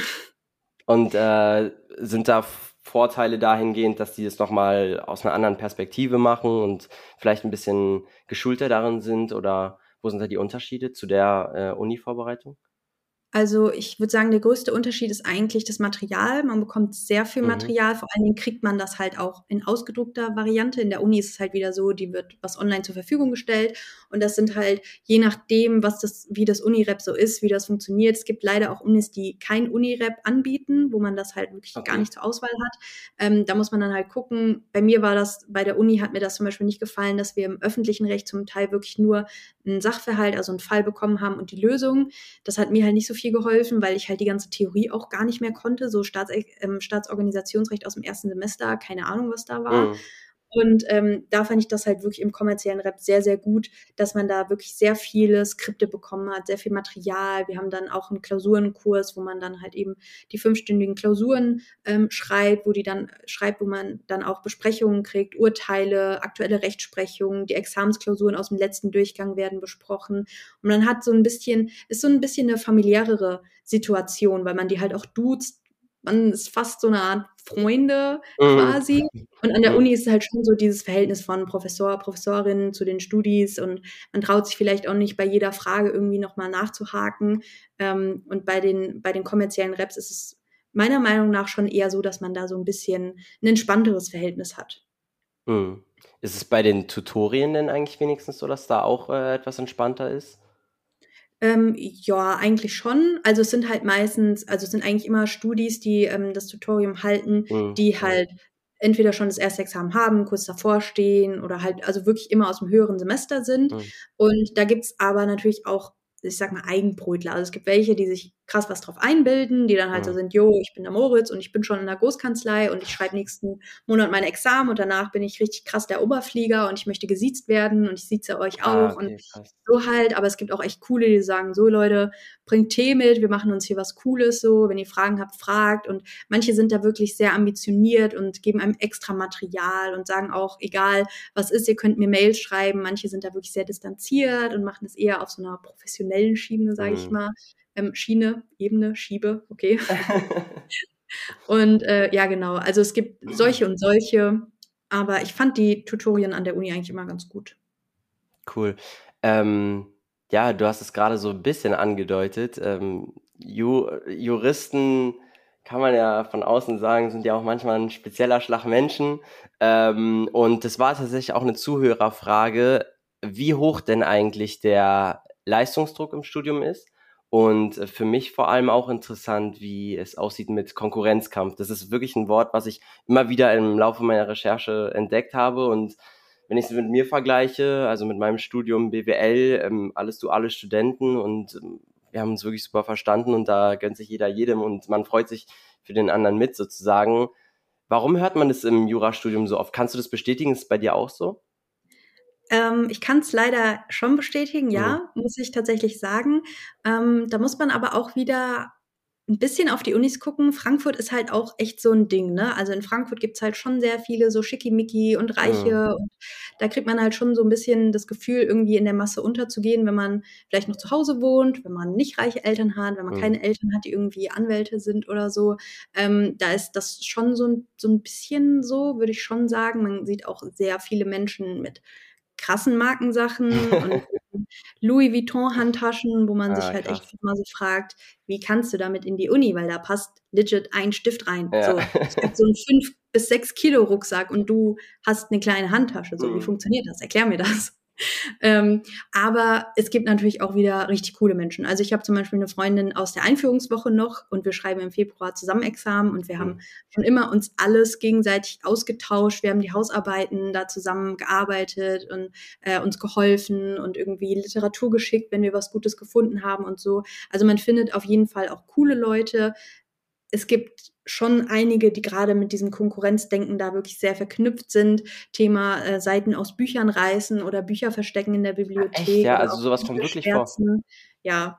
Wirklich. Also gerade in der Hausarbeitenphase. Es ist halt leider auch blöd, weil viele Bibliotheken haben halt einen sehr geringen Bestand an aktuellen Büchern. Und wenn du halt 2021 deine Hausarbeit schreibst und ein Buch von 2016 zitierst, dann wird das halt oft angestrichen und halt nicht gern gesehen. Und wenn es dann halt von dem Buch aus 2020 oder 2021 nur zwei Auflagen, also zwei ähm, Bücher gibt und halt 600 Studis die gleiche Hausarbeit schreiben, dann ist das halt auch einfach ein Problem. Ja. Und viele tendieren dann halt dazu, die wirklich an verschiedenen Stellen zu verstecken, damit sie sie halt am nächsten Tag wiederfinden und wieder benutzen können. Ähm, aber gerade so Sachen wie Seiten rausreißen, da denke ich mir halt echt so. Also meine Note wird ja nicht besser, nur weil ich das gleiche Buch lese wie du oder deine Note wird nicht schlechter, weil wir das Gleiche lesen oder so. Ja, das. Und gerade in der Uni, ich meine, klar, es ist so, wir haben sehr viele Leute und es wird auch ein bisschen aussortiert, aber es gibt halt auch einfach sehr viele, die abbrechen, weil sie merken, dass Jura nichts für sie ist. Und da versteifen sich manche echt so darauf und gönnen es einem gar nichts. Ich hatte tatsächlich auch ein Mädchen, die in der im ersten Semester ähm, hatte die in der einen Klausur 13 Punkte und hat es so direkt gesagt, oh, ich habe 13 Punkte geschrieben und du und du und du. Und dann hat sich dann so voll gefeiert, weil alle irgendwie nur so vier Punkte hatten. Gerade mhm. die erste Jura-Klausur war bei fast jedem irgendwie ein Reinfall. Und im zweiten Semester hatte sie dann halt einen Reinfall und dann war sie so, nee, ich rede über meine Noten nicht und es geht ja auch gar niemandem was Krass. an. Wollte halt aber trotzdem wissen, was wir so haben, um sich irgendwie auch so zu vergleichen. Also das ist, es gibt schon echt ein paar merkwürdige Menschen, aber es gibt auch coole Menschen. Ja, das glaube ich. Natürlich, man hat immer die solche und solche, sage ich mal, aber ähm, dass man das in dem Studiengang schon öfter liest, war schon auffällig, ähm, weil ja, ich habe mich schon auf verschiedene Studiengänge vorbereitet, auch anspruchsvolle Studiengänge. Natürlich, ähm, Jura ist da ja auch ein, ein Beispiel für auf jeden Fall, aber scheint irgendwie schon so ein Ding zu sein dann anscheinend. Ja, ja. also traurigerweise muss man das echt äh, bejahen. Ja.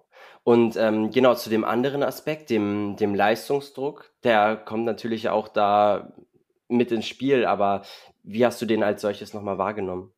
Ja, also ich muss sagen, während der Uni-Zeit fand ich es nicht ganz so extrem. Mhm. Also klar hat man schon ein bisschen den Druck auch mit dem Bestehen der Klausuren, weil bei der Zwischenprüfung ist es halt so, man hat quasi für jede Klausur nur zwei Versuche. Und also wenn du einmal durchfällst, dann ist es ja danach schon ein Zweitversuch und dann bist mhm. du schon angespannt und denkst dir so, Gott, was passiert jetzt, wenn ich das nicht schaffe?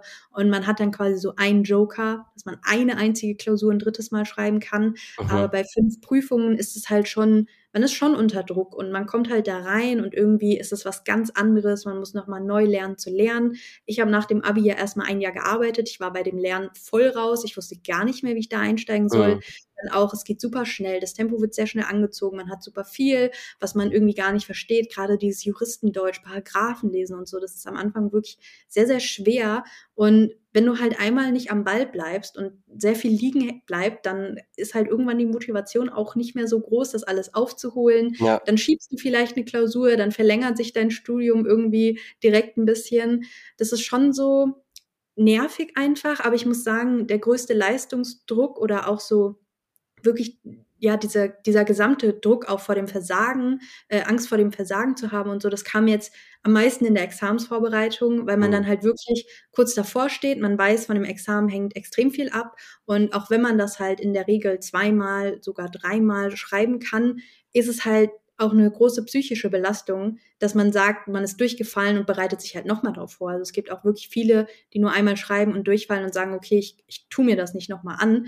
Und das ist halt wirklich es ist anstrengend, wenn man weiß, von dieser Prüfung hängt so viel ab und die Durchfallquoten sind halt relativ hoch, beziehungsweise die Leute, die dann bestehen, haben halt auch in Anführungszeichen nicht so gute Noten. Also da kommt es ja dann auch nochmal drauf an, wie man im Examen abschneidet und wo man halt später hin möchte. Und wenn man halt gerade irgendwo überall mit einer 4-0 durchkommt, dann ist es halt für einen selbst auch nicht so befriedigend, gerade wenn man halt eigentlich fünf Jahre studiert hat mhm. und dann auch einen soliden Abschluss haben möchte da kommt das schon sehr hoch. Also ich habe jetzt momentan auch wirklich so, so diese Angst, dass ich das Examen nicht schaffe, dass ich nochmal schreiben muss oder dass ich es vielleicht nicht schaffe, nochmal zu schreiben und dann halt wirklich nach fast fünf oder sechs Jahren wirklich ohne alles dastehe und eigentlich nur ein Abitur habe. Hm. Ist denn aber quasi das erste Staatsexamen also mich interessiert, warum eigentlich die Note so wichtig ist. Es ist nicht vergleichbar wie mit einem Bachelor, dass man sagt, okay, ich habe einen Bachelor, das ist erstmal das Wichtigste, die Note ist jetzt nicht so wichtig. Und ich meine, es kommt ja noch ein zweites Staatsexamen. Guckt da überhaupt jemand drauf aufs erste Staatsexamen, wenn man das zweite macht? Ähm, ja, also es ist so, dass eigentlich das zweite Examen mehr Wert hat, mhm. sozusagen, weil es ja dann wirklich diese, diese Praxisschiene ist. Mhm. Aber das erste Examen ist schon auch wichtig, vor allen Dingen, wenn man halt in den Staatsdienst will. Mhm. Da gibt es halt bestimmte Kriterien, weil, welche Noten man im ersten und zweiten Examen haben muss, wie sich das zusammenrechnet. Aber auch da flacht es ein bisschen ab. Also es geht auch schon wieder ein bisschen zurück. Wir haben ja auch da sehr großen Mangel. Viele gehen ja in Rente oder in Pension und äh, dann herrscht da halt auch echt großer Mangel an Juristen und Juristinnen. Ähm, deswegen ist es halt da immer so ein bisschen schwierig mit den Noten. Aber es gibt halt auch immer Ausnahmen. Also es gibt auch Menschen, die es schaffen, ich sag mal, nur mit sechs, sieben Punkten einen soliden Job zu bekommen. Und ich meine, selbst wenn man jetzt wirklich überall nur vier Punkte hat, man kann immer selbstständig sein. Man kann ja wirklich selbstständig als Rechtsanwältin, Rechtsanwalt tätig werden. Und es gibt auch super viele, die da wirklich eher auf das Zwischenmenschliche schauen. Klar, es ist schwer, wenn man wirklich nur vier oder fünf Punkte hat und dann in eine große Kanzlei möchte, eine große Wirtschaftskanzlei oder so, da sind die halt schon auch notenorientiert. Aber man muss ja schon auch sagen, dass es so eine Tendenz gibt, dass es ein bisschen besser wird, dass halt auch, wie gesagt, so dieses zwischenmenschliche oder auch ehrenamtliche Tätigkeiten, Dinge, die du neben dem Studium machst und was du sonst so vorweisen kannst, dass die auch eine größere Rolle spielen. Von daher kann man auf jeden Fall nicht sagen, wie es tatsächlich manche äh, Professoren oder Professorinnen in den Vorlesungen sagen, dass man mit einem 4-0er-Examen Taxifahrer wird. Oder mhm. Taxifahrerin. Das, äh, da braucht man keine Angst haben. Aber es ist halt schon irgendwo deprimierend, sage ich mal, wenn man dann wirklich nur eine geringe Punktzahl bekommt, obwohl man halt so einen langen Weg hinter sich hat. Ja. Und das kann ja dann auch manchmal, ähm, wie ich es verstanden habe, wenn man sagt, man lernt auf Lücke, ähm, einfach auch Pech sein, wenn dann die Themen rankommen, die ja, man nicht wollte. Und wenn wir jetzt schon im Staatsexamen sind, wie also, sie sieht es aus, also du hast schon erwähnt, fünf Stunden Klausur, ähm, muss man da alles quasi nochmal lernen, was man in den Semestern, in den vier Semestern im Grundstudium gemacht hat und, und sind es dann nur Fälle? Wie sieht so eine, wie sieht das Staatsexamen als solches aus? Genau, also wir haben ähm, auch da unterscheidet sich ein bisschen von den Bundesländern. Ähm, grob, die meisten Bundesländer haben zumindest im ersten Staatsexamen sechs Klausuren. Das sind drei Zivilrechtsklausuren, zwei Öffrechtsklausuren und eine Strafrechtsklausur. Eine Klausur geht immer fünf Stunden, also es beginnt, du bekommst den Sachverhalt, da hast immer einen Fall. Es gibt natürlich auch mal irgendwie Zusatzfragen oder auch die Situation, dass du irgendwie drei kleinere Fälle hast, anstatt einen mega großen Fall.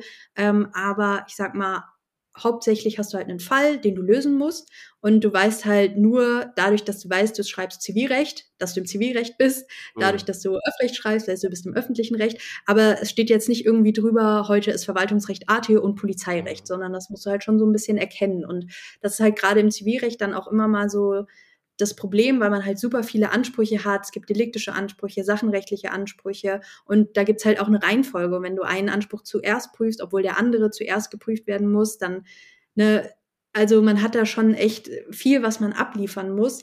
Und dann hat man halt eben diese Bearbeitungszeit. Man sagt, in der Regel hat man so ein bis zwei Stunden Zeit die man sich nehmen sollte für eine Gliederung, dass man sich erstmal eine Skizze schreibt, was hier zu prüfen ist, welche Strafbarkeiten zum Beispiel in Betracht kommen, wie es durchgeht, ähm, wo der Problemschwerpunkt liegt, wo die Argumente liegen, wo ich das verbauen muss.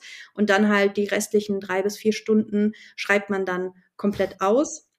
Also da kommt es halt, wie gesagt, darauf an, wie viel Zeit man sich dann für die Skizze nimmt. Ja. Und da schreibt man dann halt ein komplettes Gutachten. Also es ist halt wirklich die ganze Zeit so quasi eine Art Fließtext schreiben mhm. ähm, und dann die ganzen Sachen halt ab, prüfen oder runterprüfen, die man im besten Fall gelernt hat. Ähm, aber es kommen halt leider natürlich auch immer wieder Sachen dran, die man noch nie gehört hat, Gesetze, mit denen man noch nie gearbeitet ja, hat, weil halt da auch überprüft wird, kannst du Probleme lösen, die du nicht kennst, findest du dich im Gesetz zurecht, findest du die einzelnen Normen, die dann da irgendwelche Tatbestände äh, ja, herausgeben oder Anforderungen, die du dann halt auf den Fall anwenden kannst. Und ähm, ja, das ist halt dann immer so, so ein bisschen der Knackpunkt. Es kann natürlich sein, du hast Glück und es kommt was dran, was du halt kannst, was du kennst oder dir vielleicht sogar vorher noch angeguckt hast, mhm. weil es ein, ein krasses, äh, ein, irgendwas Mediales war. Ähm, keine Ahnung, Dieselskandale zum Beispiel, das ist auch so was, was, was immer mal wieder drankommt. Oder jetzt Corona, natürlich total aktuell, ne? Mhm. Wird sich auch noch weiterziehen da muss man sich halt schon auch informieren, aber im Worst Case kommt halt wirklich was dran, womit du nicht wirklich was anfangen kannst und dann musst du halt wirklich einfach nur die ganze Zeit im Gesetz suchen, das anwenden, subsumieren können und das runterschreiben. Genau, also das sind dann halt sechs große Klausuren und dann wartet man in der Regel drei bis vier Monate, dann kriegt man Bescheid, ob man bestanden hat oder nicht. Also man schreibt, und, sorry, man schreibt sechs Klausuren a fünf Stunden. Genau, ja. Genau. Und Krass. dann und innerhalb von welchem Zeitraum? Ähm, also das ist auch wieder vom Bundesland abhängig, wie alles. Ja, krass. Hätte ähm, ich gar nicht gedacht. Ich dachte, das wäre irgendwie so voll festgesetzt wie ich, im Medizinstudium nee, leider oder nicht. so. Ja. Leider nicht. Fände ich eigentlich auch fair, weil es ist ja ein staatlicher Abschluss. Ja, also wäre es eigentlich auf Bundesebene schon ähm, schlau, aber irgendwie halt nicht. Und ähm, da ist es so, in Hessen hat man Montag, Dienstag dann hat man Mittwoch frei, Donnerstag, Freitag, dann hat man Samstag, Sonntag frei und dann wieder Montag, Dienstag. Also es ist quasi eigentlich schon innerhalb von zwei Wochen, ähm, aber es sind halt nicht genau 14 Tage so. Mhm. Dementsprechend ätzend. Ähm, viele auf ähm, Schmerzmittel, weil die Hände tun weh. Sehenscheidenentzündung ist eigentlich so ein Mega-Ding im, im Jura-Studium. Wozu? Also man hat ja eigentlich Zeit. Also ja, aber eigentlich hat man die auch nicht. Also gerade ja. Strafrecht sind äh, typischerweise Rennfahrerklausuren, wo du einfach permanent im Schreiben bist. Also nee, das meine ich nicht, sondern warum stopft man die zwei Wochen so voll mit Klausuren? Warum? Also, ja. Also da ist auch wieder das Ding, es gibt zwei Bundesländer aktuell noch. Ich glaube, das soll auch reformiert werden, wo man abschichten kann. Das heißt, man kann äh, die einzelnen Rechtsgebiete auf Monate abteilen. Also zum Beispiel schreibt man im April Zivilrecht, im mhm. Mai dann Strafrecht und später im August oder so dann öffentliches Recht. Aber es gibt halt aktuell, meine ich, nur zwei Bundesländer, die das machen, unter anderem Nordrhein-Westfalen. Ähm, aber da soll halt auch dementsprechend wieder angepasst werden und wahrscheinlich dann deutschlandweit gar kein Abschichten mehr geben. Krass. Warum auch immer, man ja. könnte es auch einfach für alle anbieten, aber nein.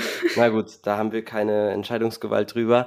Ähm, aber ja, verwunderlich. Also warum so einen Stress den Studierenden antun? Aber ja, okay, dann, dann schreibst du dann halt die, die sechs Klausuren äh, ab fünf Stunden. Und genau. dann kommt noch eine mündliche Prüfung dazu, oder? Genau, also man wartet diese drei bis vier Monate, dann kriegt man äh, einen Bescheid. Da, ähm, also von auch Bundesland abhängig ist es so, es gibt so Durchfallerlisten. Mhm. Du hast halt eine Prüfungsnummer und dann musst du halt diese Liste angucken, ob du draufstehst. Wenn du draufstehst, bist du halt durchgefallen. Mhm. Dann bekommst du in den nächsten Tagen einen großen Umschlag. Das ist dann auch wieder schön, ähm, wo dann halt draufsteht, du kannst äh, den, den nächsten Versuch schreiben, kannst beantragen und so weiter. Oder du hast halt Glück, stehst nicht auf der Liste und dann bekommst du nur so einen kleinen Brief. Mhm. Und ähm, dann steht da halt drin, sie haben bestanden und die Noten und wann man dann gegebenenfalls zur mündlichen Prüfung geladen wird. Also man kann halt zur mündlichen Prüfung nur gehen, wenn man die schriftliche bestanden hat. Und dann hat man eine mündliche Prüfung und da werden dann alle Rechtsgebiete komplett abgefragt. Ähm, das wird dann meistens gesplittet. Dann zum Beispiel die erste Dreiviertelstunde oder Stunde ist Strafrecht, die nächste Stunde ist Zivilrecht. So geht es schon durch. Also es wird nicht kreuz und quer gemacht, mhm. ähm, aber es ist halt wirklich an einem Tag dann alles. Da hat man dann so eine Gruppe von meist vier bis fünf Leuten und dann halt so drei bis vier Prüfer. Oder ich glaube, es sind fast immer nur drei Prüfer. Und dann wird man halt die ganze Zeit mündlich darüber abgefragt. Mhm. Ja, da äh, gibt es äh, für alle Zuhörerinnen und Zuhörer äh, auch Videos auf YouTube von Simulationen. Du hattest ja jetzt noch keine mündliche Prüfung, nehme ich an, oder? Nee. Nee, die kommt dann noch. Ja, also äh, könnt ihr euch gerne mal angucken. Sehr interessant, habe ich auch als Vorbereitung getan. Ähm, die taten mir schon regelrecht leid, die äh, Studierenden, die da saßen, weil, also ich kann mir das vorstellen. Ich kann mich an meine äh, Abi-mündliche Prüfung erinnern. Man ist da ja schon nochmal anders nervös als bei einer Klausur gefühlt und das dann alles auf Knopfdruck, du musst es jetzt parat haben und dann hatte der eine äh, Student irgendwie den Paragraphen nicht zu gefunden und es war, glaube ich, gar nicht mal so ein schwerer, weil alle anderen waren, glaube ich, schon so, okay, die haben das gecheckt. Äh, und äh, der tat mir einfach nur leid, weil das muss ja wirklich so eine Anspannung sein dann, ja. Ja, und es gibt leider auch echt krasse Horrorgeschichten aus den mündlichen Prüfungen. Also, mhm. was teilweise Freunde von mir erlebt haben, wenn man eigentlich nicht dran denken, aber mhm. ja. Weil die Prüfer dann auch eklig waren oder? Ja. Ja. Also die auch wirklich dann direkt gesagt haben, so, eigentlich verstehe ich gar nicht, warum sie zur mündlichen Prüfung oh, zugelassen wurden. Weil in meinen Augen haben sie hier eigentlich nicht das Recht, hier zu sein ja. oder so. Wirklich, wirklich miese Sachen, wo du halt echt schon mit den Tränen kämpfst, ne? Und bist, wirst ja. abgehärtet, glaube ich, in dem Studium. Also sei es durch also Konkurrenzkampf. Viele, genau, viele, die da emotional total kalt werden durch das Studium. Hm. Richtig traurig. Und dann wundert man sich, dass die Juristen teilweise dann ja, kälter reagieren. Alles klar. Und ähm, jetzt haben wir quasi über die Klausuren in den Semestern davor nicht so wirklich einzeln gesprochen, aber ich nehme an, das, das nimmt sich dann nicht viel. Ist wahrscheinlich ähm, kleiner vom Umfang, ähm, aber auch ähnliche Vorgehensweise. Genau, also man hat eigentlich auch immer einen Fall, den man lösen muss. Mhm. Bei ähm, uns an der Uni sind es dreistündige Klausuren und natürlich ist dann quasi, sage ich mal, der Anspruch mit, dem, mit den Examensklausuren dann nicht mehr vergleichbar. Also während des Semesters sind die Klausuren echt anstrengend und man denkt sich so, wow, das ist richtig krass, fünfmal so schlimm wie eine Abi-Klausur. Aber wenn man dann Examensklausuren sieht, dann merkt man so, okay, die Klausuren in der Uni waren gar nicht so schlimm. Mhm, krass. ja. Ja, ist ja immer aus der Retrospektive sieht man das genau. Ganze nochmal anders, aber ich kann mir auch schon vorstellen, dass da hat man ja auch natürlich mehr Wissen und, und mehr Erfahrung und hat dann sich anderthalb Jahre darauf vorbereitet, aber ähm, ja, also es hört sich schon krass an für mich als äh, BWLer. Wir haben da ganz entspannt, glaube ich, dagegen auf jeden Fall. Ähm, alles klar, Klausuren hätten wir damit durch. Ähm, jetzt würden mich noch die Hausarbeiten interessieren. Du hast ja auch Hausarbeiten geschrieben. Was macht man da so? Wie sieht so eine Hausarbeit aus im Verlauf? Ja, also man hat die Hausarbeiten, ich will es eigentlich schon gar nicht mehr sagen, aber auch da unterscheidet es sich von den Unis. wie viele Hausarbeiten man schreiben muss, was da so die Ansprüche sind. Ja. Ähm, man hat dann quasi, also die finden immer am, am Semesterabschluss quasi statt. Mhm. Da hat man dann die Semesterferien für Zeit. Deswegen heißt ah, es bei uns stimmt. auch nur vorlesungsfreie Zeit und nicht Semesterferien, weil ja. wir in den Semesterferien halt Hausarbeiten schreiben und Praktika ableisten. Und in den Hausarbeiten bekommt man dann halt größere, schwierigere Fälle, die man halt nicht eben einfach mal so wie eine Klausur in drei Stunden lösen kann, sondern da braucht man halt schon sehr viel Input, da muss man sehr viel lesen. Das ist wirklich anstrengend. Mhm. Ähm, und das sind dann meistens Themen, die in der Vorlesung nicht besprochen wurden, wo nicht so darauf eingegangen wird, weil es halt wirklich darauf ankommt, dass du das halt selbst herausfinden kannst, dass du wissenschaftlich argumentieren kannst, zitieren kannst, dass du die Quellen findest und ja, das halt einfach mehr oder weniger selbst dir beibringst sozusagen. Also es sind halt wirklich meistens dann Sachen, die so vermehrt im Semester halt nicht dran kamen. Manchmal sind das auch Sachen, die aus dem höheren Semester irgendwie dran kamen. Da hatte ich, ähm, ich glaube, meine Verwaltungsrecht 2 Hausarbeit war das. Da hatte ich mit einem gesprochen. Ich habe die ich glaube, im fünften Semester geschrieben und es ist eigentlich eine aus dem vierten Semester und ich habe mhm. mit einem geschrieben aus dem ähm, achten Semester und der hat gesagt so, hey, wie kann das sein, dass sowas im vierten Semester abgefragt wird? Mhm. Das ist ja mega krass. Das war auch ähm, sehr so spezifisch mit Aufenthaltsgesetz und so Asylrecht und so, also schon was, was man so in der Uni eigentlich nicht so wirklich macht. Mhm. Ähm, da muss man sich dann schon erstmal so durchfuchsen. Deswegen sind Hausarbeiten quasi nochmal so ein Sahnetüpferchen, so ein i-Tüpferchen ja. ähm, obendrauf im Gegensatz zu Klausuren. Aber natürlich geht's halt da mehr oder nicht so viel um dein eigenes Wissen. Ne? Also du kannst da auch viel schreiben und zitieren und, und da einfach wirklich nur runterschreiben, ohne dass du wirklich verstanden hast, um was es ging. Im besten Fall findest du irgendwie den Fall online, äh, ein Urteil, Sachverhalt, ähnliches von einer anderen Uni schon mal gestellt oder so. Und ähm, kannst dich halt daran langhangeln. Also mhm. das ist jetzt nicht so die Wissensüberprüfung wie jetzt bei einer Klausur, weil da musst du es ja auswendig können. Ja, das ist sowieso auch eine Frage, die ich mir stelle. Wie kannst du eigentlich, ähm, ja, Recht ist ja auch immer eine Frage der Auslegung, sage ich mal. Wie kann man eigentlich so eine Benotung anhand von objektiven Kriterien durchführen? Also ähm, was ich fragen will, auch jetzt, sei es Klausuren oder Hausarbeit, wenn du das Ganze richtig argumentierst, aber eine andere Lösung quasi hast, als der Prof oder die Professorin, Professorin sehen will. Ähm, wie, wie wird das benotet? Ja, das ist äh, schwierig. Thema Noten im Jurastudium sind generell eine sehr, sehr schwierige Sache, weil wir ja tendenziell ähm, relativ schlechte Noten haben. Mm, das habe ich auch gehört. So äh, einfach ausdrückt. Ähm, es ist natürlich so, dass es schon sage ich mal, sehr populäre Meinungen gibt. Also gerade auch, bei uns wird das dann immer herrschende Meinung oder herrschende Lehre genannt, wenn das wirklich eigentlich so eine Meinung ist, die 99 Prozent äh, der Menschen vertritt, nur halt irgendwie ein Prozent sagt die Mindermeinung und das ist halt das Gegenteil eigentlich kannst du dich halt auf jede vertretbare Meinung berufen. Mhm. Ähm, ich hatte an der Uni einen Professor, einen Prof, der hat ähm, in einer Vorlesung gerne seine eigene Meinung als herrschende Meinung ausgegeben. Mhm. Und da gab es dann auch immer mal Probleme in seiner Hausarbeit, wenn halt Studierende sich nicht seiner Meinung angeschlossen haben, sondern eben die aus der herrschenden Lehre oder auch aus der Rechtsprechung. Da wurde dann halt das schon mal auch kritisiert. Ähm, Leider haben wir da eigentlich nicht so viel Einfluss drauf. Also es gibt die Möglichkeit, bei manchen Klausuren und Hausarbeiten zu remonstrieren. Ähm, du kannst dann quasi deine Note anfechten, in Anführungszeichen, aber da musst du dann halt voll den krassen Aufwand betreiben, also musst halt richtig krass argumentieren, warum das und das so war, musst halt echt einen krassen Aufsatz schreiben, Aha. zum Teil dann halt einen Termin ausmachen mit dem Korrektor oder der Korrektorin.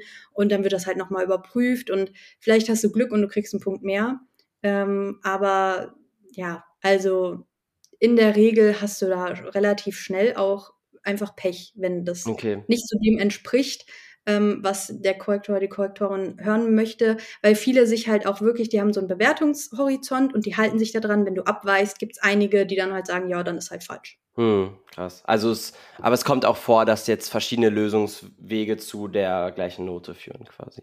Ja. Ja, okay. Ja. ja das kann man schon mal sagen. Aber eher genau mal, nochmal dieses allgemeine Thema Noten. Wie unterscheidet sich das jetzt von der Benotung in der Schule? Ich habe auch gelesen, dass äh, du hast es gerade schon gesagt, Jura wird allgemein schlechter benotet. Warum ist es so? Beziehungsweise mh, hm, warum ist es so schwer, sag ich mal, eine richtig gute Note im Jura zu schreiben? Liegt mm. es am mm. fehlenden Wissen, fehlender Zeit? Woran liegt Ich es? glaube, es ist eigentlich einfach dieses veraltete System zum Teil. Also Mhm. es ist, es ist schon immer so gewesen und dann bleibt es auch so. Also es gibt da eigentlich nicht so die Erneuerung. Bei uns ist halt das Problem, wir haben eine Notenskala von 0 bis 18 Punkten Mhm. und ab vier Punkten hast du bestanden. Mhm. Also musst du schon mal überlegen, was eine große Lücke zwischen 4 und 18 eigentlich Ja. herrscht, dass man da sagen kann, okay, aber mit, also 4 gewinnt, so, ne? Ja. Und ähm, dann gibt es bei uns halt nicht, also bei uns gibt es halt voll befriedigend und danach erst gut. Mhm. Und voll befriedigend, äh, man fragt sich halt so, okay, es gibt befriedigend, voll befriedigend. So, was ist der Unterschied? So, was macht mich da besser oder schlechter? Und voll befriedigend fängt halt, lass mich nicht lügen, jetzt, ich glaube, bei acht Punkten an. Mhm. Neun und zehn sind, glaube ich, voll befriedigend oder nur neun? Oh mein Gott, jetzt bin ich, jetzt blamier ich mich hier. Ähm, sagen wir mal, Durchschnitt neun sind schon voll befriedigend, Mhm. dann ist das immer noch die Hälfte von der zu erreichenden Punktzahl, Ja. möglichen Punktzahl. Ähm, und man sagt halt auch, 18 Punkte kriegt nur Gott. Und das ist halt irgendwie, es ist halt irgendwie so ein Ding. Es ist nicht äh, Aber was Bedürfnis- fehlt da zum Beispiel? Also hast du vielleicht mal so Einsicht in eine Klausur genommen, ähm, wo du dann mal so sehen konntest, okay, was, was fehlt da eigentlich? Hast du vergessen, einen Paragraphen anzugeben? Hast du einen Sachverhalt anders ausgelegt oder äh, so? Es muss ja irgendwie möglich sein, ein Top-Ergebnis zu liefern. Ja, eigentlich nein. Also es ist schon echt äh, schwierig, da wirklich hochzubekommen. Also ich sag mal so, z- 10, 11, manchmal auch 12 Punkte sind schon auch möglich, aber danach wird's schon echt krass. unrealistisch eigentlich. Und man kriegt das halt auch einfach eingetrichtert. Also die Leute an der Uni, die sagen das auch so, Leute, es ist, es ist nicht möglich so, es wird nicht passieren. Der Durchschnitt von den Klausuren sind eigentlich meistens so vier bis fünf Punkte. Auch im Examen bei uns im Hessen ist der Durchschnitt meistens vier bis sechs Punkte. Und es ist irgendwie, manchmal habe ich das Gefühl, es ist gar nicht das Interesse da, dass die Leute besser werden oder dass man da mal drüber nachdenkt, warum das so ist. Als würde man halt einfach systematisch aussortieren und die Leute dann halt irgendwie wo reinstecken wollen. Weil Mhm. was will man denn mit Leuten, die alle voll befriedigt haben? Dann können die ja in Großkanzleien gehen, dann können die ja zum Staatsdienst gehen, dann können die ja alles machen. Das kann ja irgendwie nicht sein. Mhm. Also ich weiß leider nicht genau, wo da das Problem ist. Und äh, das ist auch wirklich ein sehr empfindliches Thema. Also da sind alle Studis einfach nur angepisst drüber, Klar, wenn ich das verständlich. so sagen darf. Ähm, ja, also es ist wirklich einfach nur ein leidiges Thema und ich kann auch leider nicht genau sagen, warum das so ist, warum sich da nicht mal irgendwas tut. Es Mhm. wäre nämlich absolut Zeit. Ja, also, aber du hast schon mal so eine Einsicht in eine Klausur wahrscheinlich genommen, oder? Ja, also man kriegt ja auch ähm, zumindest, glaube ich, die bestandenen Klausuren in der Uni immer zurück. Ja, ah, okay. Ähm, krass. Genau, Ja, also cool. ich glaube, ich weiß gar nicht, ob man die durchgefallenen Klausuren auch zurückbekommen hat, aber man sieht dann halt irgendwie zum Beispiel, ja, Schwerpunkt nicht richtig gesetzt Mhm. oder da nicht ausführlich genug geprüft oder den und den Anspruch hätte man noch schreiben können, aber jo, ich hatte halt keine Zeit mehr. So, Ja, sorry. also es ist wahrscheinlich auch einfach ein Zeitfaktor, dass man nicht Ja. alles unterbringen kann. Ja, und das ist halt auch manchmal, man liest, also man sagt teilweise, dass in den Sachverhalten jeder Satz wichtig ist und dass du jeden Satz in deinem Gutachten irgendwie unterbringen musst. Aber dann gibt's halt ein Thema, wozu, also sag mal, einen Abschnitt in, in einem ähm, Sachverhalt, wo halt irgendwie, keine Ahnung, acht Sätze dazu sind, dann weißt du, okay, da gibt so viele Informationen zu, Mhm. das ist eigentlich relativ unproblematisch. Aber irgendwie sollst du die Informationen halt verwerten. Und dann gibt's so einen Satz, wo du dir danach denkst, so, hä, ja, und, und, und jetzt, was mache ich damit? Was soll die Info sagen? Und dann merkst du halt irgendwie so, okay, hier ist der Schwerpunkt, aber dann musst du irgendwie eigene Argumente haben. Dann muss man vielleicht auch ein bisschen geschichtliches Wissen haben, was Mhm. man vielleicht einfach nicht hat. Oder du liest zum ersten Mal irgendwie ein Gesetz, wie, keine Ahnung, das Bundesfernstraßengesetz oder was weiß ich, was es nicht alles gibt und denkst dir so, ja, was mache ich jetzt damit? Mhm. Ne?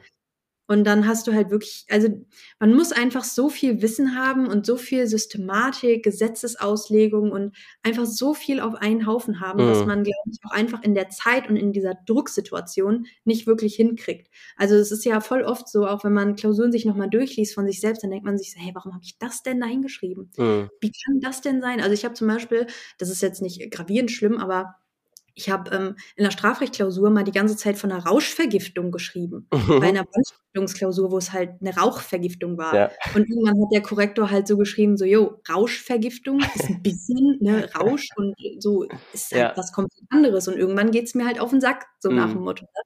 Also da gibt's halt viele, die da korrigieren, die da halt auch wirklich aus jedem kleinen Punkt irgendwie einen ah, Elefanten krass. machen. Ja. Das ist dann halt auch super nervig einfach nur. Ja. Hm.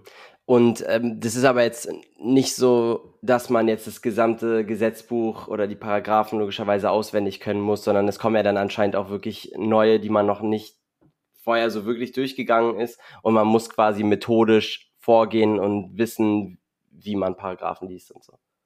Ja, also ja. Paragraphen auswendig können muss man auf gar keinen Fall. Ja. Es gibt immer mal so ein paar, wo man so ein bisschen so den, den Gesetzeswortlaut kennt, ne? Ja. oder auch wo die stehen zum Beispiel, ähm, gibt es einfach, weil man die so oft benutzt, da weiß man einfach, was das ist. Zum Beispiel, keine Ahnung, im Strafrecht 211 ist der Mord. So, das weiß man einfach, wenn man den häufig irgendwie benutzt. Aber ich weiß nicht, ich könnte vielleicht zehn Gesetze aufsagen und dann wird es vielleicht auch schon zu Ende sein, mhm. weil man hat es ja immer dabei. Das ja. macht es natürlich ja. nicht sehr viel einfacher. Also manche sagen ja, oh, Klausuren sind voll einfach, ihr dürft ja die Gesetze alle mitnehmen. Ja, wir dürfen die mitnehmen, aber in der Regel, wenn du sie nicht verstehst, dann helfen sie dir halt leider ja. auch nichts. Ja, ich kenne das. Ähm, ja, also von daher, man muss zum Glück die Gesetze nicht auswendig lernen. Nein. Ja, das dachte ich mir schon. Das ist bei euren äh, Backsteinen, wie unser Handels- und Steuerbilanzprof uns mal erzählt hat, dass ihr die Backsteine nennt. Oder vielleicht zu seiner Zeit. Ähm, wahrscheinlich auch nicht möglich. Ähm, bevor wir jetzt zu den Berufsaussichten kommen, würde ich gerne nochmal über die Praktika reden. Du hattest ja wahrscheinlich auch schon Praktika gemacht. Da würde mich einfach nochmal kurz interessieren. Wir haben ja jetzt auch schon eine Weile gesprochen was machst du, was sind da so deine Aufgaben in den Praktikern? Müsst ihr euch dafür selber bewerben? Wie, wie sieht sowas aus? Wie lange? Einfach mal kurz erzählen, bitte. Ja, also in Hessen ist es so, wir haben drei Monate ähm, Praktikumszeit, die wir ableisten müssen. Mhm. Und davon ist ein Monat das Gerichtspraktikum, das ist halt verpflichtend. Dementsprechend muss ähm, das Bundesland, sage ich mal, einem halt auch das zur Verfügung stellen. Also da muss man tatsächlich einfach nur ein Schreiben ausfüllen mhm. und dann wird man da nach Wohnort zugeteilt. Für mich war das nächste Gericht das Landgericht Frankfurt am Main. Mhm. Deswegen habe ich da halt mein Gerichtspraktikum gemacht. Und ähm, genau, das geht halt einen Monat und das Gerichtspraktikum ist halt wirklich ähm, einfach mal so, um ein paar Eindrücke zu bekommen. Also da hat man jetzt nicht so richtige Aufgaben, sondern man wird überall mal mit hingenommen. Also zum Beispiel sitzt man in Gerichtsverhandlungen, die im Strafrecht sind, aber auch welche, die im Zivilrecht sind. Dann hatten wir ein paar Interviews mit Richtern und Staatsanwältinnen, dabei, wo wir einfach mal ein paar Fragen stellen konnten. Die gehen auch meistens nicht lang. Also wir hatten meistens so einen Tag von drei bis vier Stunden höchstens. Manchmal waren es auch nur zwei Stunden. Wir haben einen Ausflug gemacht in äh, eine JVA. Wir waren in der Gerichtsmedizin und man hat einfach mal so ein bisschen Input bekommen, aber man hatte jetzt nicht irgendwelche Aufgaben oder ja, man wurde auch nicht irgendwas gefragt oder so, sondern es war halt mehr so ein bisschen, ein bisschen Wissensvermittlung, ein bisschen reinschnuppern, was macht man da so, wie geht's da so ab quasi. Und bei den ähm, zwei anderen Monaten, das ist dann das Wahlpraktikum, das muss man, meine ich, dann an zwei verschiedenen Stellen machen. Also man kann nicht zwei Monate beim selben Anwalt zum Beispiel sein, sondern mhm. das muss ich unterscheiden.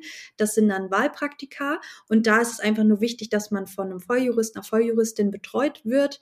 Also zum Beispiel einfach zu einer Rechtsanwältin geht oder einem Rechtsanwalt. Ich habe meine beide im Strafrecht gemacht. Ich war einmal bei einer Strafverteidigerin, weil mich das halt auch interessiert hat, wie das als Frau im Strafrecht ist. Da wird man ja auch manchmal so gesehen als die kleine zierliche Frau mit den muskelprotzigen Männern, die da irgendwelche krassen Sachen äh, äh, begehen, Straftaten begehen. Und dann war ich halt auch bei einem Strafverteidiger und da hatte ich auch unterschiedliche Aufgaben. Das ähm, war zum einen halt einfach mal so Akten lesen, mal sehen, wie sind die angelegt, was kommt da alles rein, mhm. Polizeiberichte, Fotos, Zeugenaussagen und so weiter. Und wie das dann halt auch so abläuft, was man aus der Akte eigentlich dann im Gerichtsverfahren wirklich erst wieder sieht, was da so besprochen wird, wie die ganzen, sag ich mal, Akteure sich benehmen, Richter oder auch Schöffen bei einem, bei einer Verhandlung waren wir vom Schöffengericht ähm, wie das auch so ist, wenn zum Beispiel Jugendliche da straffällig werden, wie, wie man halt einfach da so ein bisschen vor Gericht vorgeht. Mhm. Ähm, aber zum Teil habe ich auch richtige Aufsätze geschrieben, habe da so Rechercheaufgaben gehabt, wann ein Tatbestand zum Beispiel ähm, erfüllt wird, erfüllt ist, ob man da hier überhaupt auf die Strafbarkeit abstellen kann, ähm, wenn zum Beispiel auch ja, Betäubungsmittel im Spiel sind, wenn jemand zum Beispiel ja, äh, in, in, in Rauschzuständen ähm, Rausch. eine Tat begangen hat, genau, äh, wie da Schuldfähigkeit irgendwie eine Rolle spielt.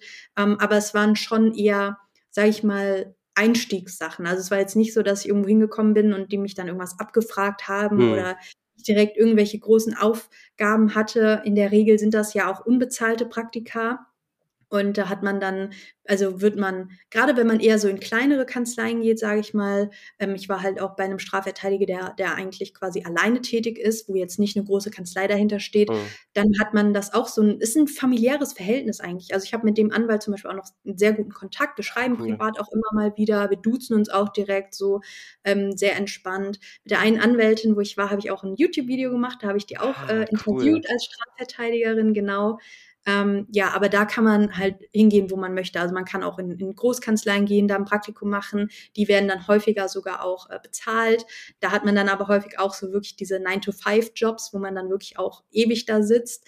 Ähm, oder man kann auch ein Verwaltungspraktikum machen. Das geht auch als Gruppenpraktikum, wo man dann halt eher so Behörden nochmal kennenlernt, ne, wie, wie das so abläuft. Das kann man dann halt frei entscheiden. Ähm, aber auch da wieder mal der kleine Reminder vom Bundesland abhängig. Ja. Das, das zieht sich ja jetzt wie ein roter Faden. Aber das hört sich schon so an, das sind dann auch Momente wahrscheinlich, da weiß man, okay, dafür mache ich das Ganze hier. Und ja, das hört absolut. sich ja, also das hört sich ja wirklich so an, als würde das, das dann auch das sein, einfach was dir Spaß macht und wo du hin willst. Und dann hat man so dieses Ziel, was man dann verfolgt über das Studium hinweg. Ja, also gerade wenn man wirklich motivierte Ausbilder hat, sage ich mal, dann macht es wirklich sehr viel Spaß. Also ich war bei jedem Praktikum wirklich sehr gerne. Ich habe mich immer darauf gefreut. Cool. Bei dem Anwalt habe ich auch ähm, ein Jahr später noch mal zwei Monate gearbeitet, mhm. ähm, weil er da eine Aushilfe brauchte. Und das sind wirklich, also vor allen Dingen das Gerichtspraktikum, das habe ich als allererstes gemacht und das war auch so in meiner Zweifelphase, wo ich echt überlegt habe, ob ich das Studium abbrechen soll. Und das hat mir so viel Motivation gegeben, es hat mir so viel Spaß gemacht, dass ich da wirklich gesagt habe, okay, dafür lohnen sich die ganzen Tränen. Ja, ja. so mache ich das Ganze. Cool. Da werden wir uns dann auf jeden Fall nochmal im Referendariat, in deinem Referendariat wieder hören. Äh, das wird dir ja dann bestimmt auch viel Spaß machen, denke ich mal. Ähm, ja, sehr ja, wäre ich auf jeden Fall offen für, auf jeden Fall. Das dann nochmal über die, also da du das jetzt noch nicht gemacht hast, aber das dann nochmal später zu interviewen, würde mich auch voll interessieren. Äh, ist ja dann wahrscheinlich ja. auch nochmal ein bisschen umfangreicher als so ein Praktikum. Ähm, ja, aber hat sich für mich auf jeden Fall mega cool angehört und ich glaube, da werden viele Leute sich wiederfinden und denken, ah, okay, dafür mache ich das Ganze hier und ähm, das kann es irgendwann mal werden. Und ja, wo wir schon gerade dabei sind, das kann es irgendwann mal werden. Ähm, wie sieht es denn aus? Was sind deine Berufs, du hast es ja schon angekündigt, eigentlich Rechtsanwältin und so, aber was sind so Berufsaussichten, die du hast, die vielleicht Kommilitoninnen und Kommilitonen von dir haben? In welche Richtungen geht es nach dem Studium? Ja, also bei mir ist wirklich on top äh, das Strafrecht. Am liebsten tatsächlich Staatsanwaltschaft. Also ich würde sehr gerne als Staatsanwältin arbeiten. Ähm, Richterin könnte ich mir nicht ganz so gut vorstellen. Ich mag aber auch generell so diesen Prozess ähm, von der er Ermittlung her sehr gerne. Also dass die Staatsanwaltschaft dann auch mit der Polizei zusammenarbeitet. Mhm. Da hatten wir im Gerichtspraktikum auch super viele Einblicke. Wir waren auch ganz oft bei der Polizei und das hat mir super gut gefallen. Ähm, das ist natürlich jetzt was, was ich nur jetzt so sagen kann, ohne dass ich jemals in dem Bereich irgendwie tätig war. Mhm. So, ne? Ähm, aber das ist schon so mein Ziel. Deswegen habe ich da halt auch so die Befürchtung mit den Noten. Ne? Da muss man halt irgendwie den Ansprüchen gerecht werden, das halt irgendwie schaffen. Ähm, ansonsten, mittlerweile könnte ich mir tatsächlich Strafverteidigung auch vorstellen. Ich würde zumindest gern mal da reinschnuppern.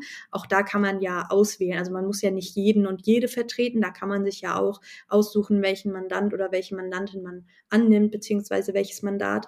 Ähm, aber ansonsten kann man natürlich ganz klassisch auch als Rechtsanwältin, Rechtsanwalt arbeiten, sowohl angestellt in der Kanzlei als auch eben selbst eine Kanzlei gründen und halt selbstständig sein. Ähm, das kann man ja dann entscheiden, ob man da im Strafrecht sein will und dann als Strafverteidiger unterwegs sein will oder eben in großen Kanzleien, Wirtschaftskanzleien, die gerade auch, ne, Thema Dieselskandal zum Beispiel, mhm. das ist ja dann sowas, was eher bei den Großkanzleien landet, internationale Sachen, wo es dann vielleicht auch eher, also da geht es schon eher so in die zivilrechtliche Schiene, aber man kann natürlich auch da sein äh, für, für Arbeitgeber oder Arbeitnehmerverbände als, als Rechtsanwältin im Arbeitsrecht oder im Erbrecht, Familienrecht. Ähm, das sind so natürlich die klassischen Sachen, die man ähm, machen kann. Ähm, Dann gibt es natürlich aber auch eher so verschiedene Bereiche, die nochmal vielleicht nicht jeder auf dem Schirm hat, wie zum Beispiel beim Auswärtigen Amt.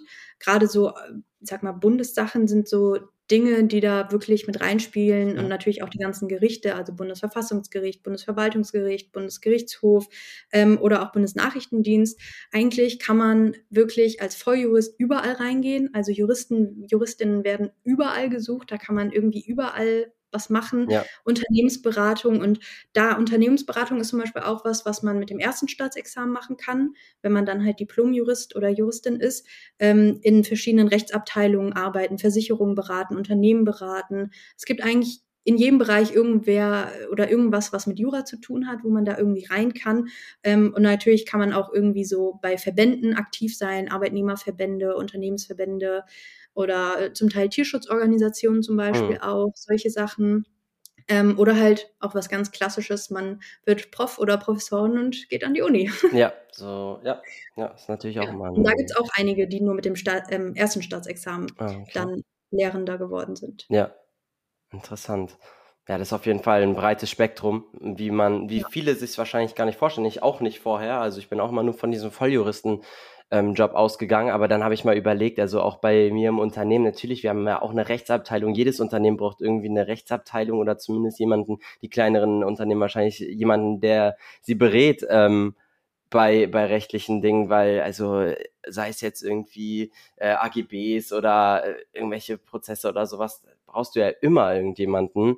Ähm, und von daher glaube ich auch, also das ist ein ziemlich vor allem krisensicherer Job und, und umfangreicher Job, also von den, von den Aussichten her. Und ich denke auch mit dem ersten Staatsexamen hast du ja auch gesagt, kannst du da echt schon viel machen. Ja, absolut. Also da sagt man wirklich öfter, dass die Welt einem dann quasi offen steht ja. und da kann man wirklich, also wirklich sehr, sehr viel machen. Und es gibt auch echt einige, die nicht diese klassischen Berufswege ein, äh, eingehen oder einschlagen. Ja. Und vor allen Dingen kann man halt auch wirklich sagen, dass man auch viel wechseln kann. Also gerade an der Uni gibt es ja sehr viele Professoren, Professorinnen, die das ja zwar hauptberuflich machen, aber die neben, ähm, neben im Nebenbereich noch irgendwie tätig sind als äh, Unternehmensberatung oder manche genau, machen das ja. auch so, ähm, dass sie wirklich so die Länder äh, beraten. Also ich hatte einen Prof, der glaube ich äh, in Chile immer mal war und da irgendwie so die, die Regierung beraten hat, ähm, solche Sachen oder auch nebenbei noch als Richter tätig sind. Ähm, tatsächlich auch ein ein Prof an der Uni Frankfurt, der war mal Strafverteidiger, dann war er bei der Staatsanwaltschaft und jetzt ist er Richter am Oberlandesgericht und gleichzeitig halt noch ähm, Professor für Strafrecht an der Uni. Also da kann man echt super viel draus mm, machen. Ja. Ja, also schön zu hören, dass ähm, sich das Ganze dann auf jeden Fall auch lohnt. Ähm, gut bezahlt wird es ja auch häufig, also Gehaltsaussichten sind auch gut, kann sich ja jeder angucken, wenn er nochmal äh, möchte, aber das ist, glaube ich, auch allseits bekannt, denke ich mal. Ähm, ja, ansonsten fast zwei Stunden gequatscht. Ähm, mir hat super viel Spaß gemacht. Ich wünsche dir auf jeden Fall erstmal viel Erfolg bei deinem Staatsexamen. Wie gesagt, wir hören uns dann natürlich in deinem Referendariat spätestens wieder. Ähm, und ich wünsche dir viel Erfolg, dass du, dass du das Ganze schaffst mit der Staatsanwaltschaft, dass ähm, das auch dann klappt später. Ähm, bin ich aber recht zuversichtlich. Also ähm, du machst mir einen sehr adäquaten Eindruck und es hat mir super viel Spaß gemacht, mit dir ähm, zu quatschen. Ja, vielen Dank. Ich habe mich auch sehr gefreut, dass ich jetzt hier das erste Mal in einem Podcast sein konnte. Cool. Wirklich richtig cool. Und äh, ich habe mir auch vorher ein paar Interviews schon angehört, weil es für mich ja, auch wenn ich meinen Studiengang schon gefunden habe, echt interessant ist, auch mal so zu sehen, was es überhaupt alles gibt. Vieles kennt man ja auch gar nicht. Deswegen ja. habe ich mich wirklich sehr gefreut, dass ihr mich hier gefragt habt, ob ich auch mitmachen kann. Finde ich sehr cool. Und ich wäre auf jeden Fall dabei, falls sich die Möglichkeit dann im Referendariat oder danach ergibt, dann können wir das sehr gerne nochmal machen. Und natürlich vielen, vielen Dank für die Mutwünsche, die, den Zuspruch. War echt. Den braucht man, glaube ich, auch manchmal in dem Studiengang. Also. Ja, doch. Das eine andere Mal, ja. Dachte ich mir doch. Sehr schön. Ja, ansonsten würde ich die Folge dann damit abschließen. Ähm, es sei denn, du hast noch irgendwelche letzten Worte, die möchte ich dir natürlich nicht vorwegnehmen.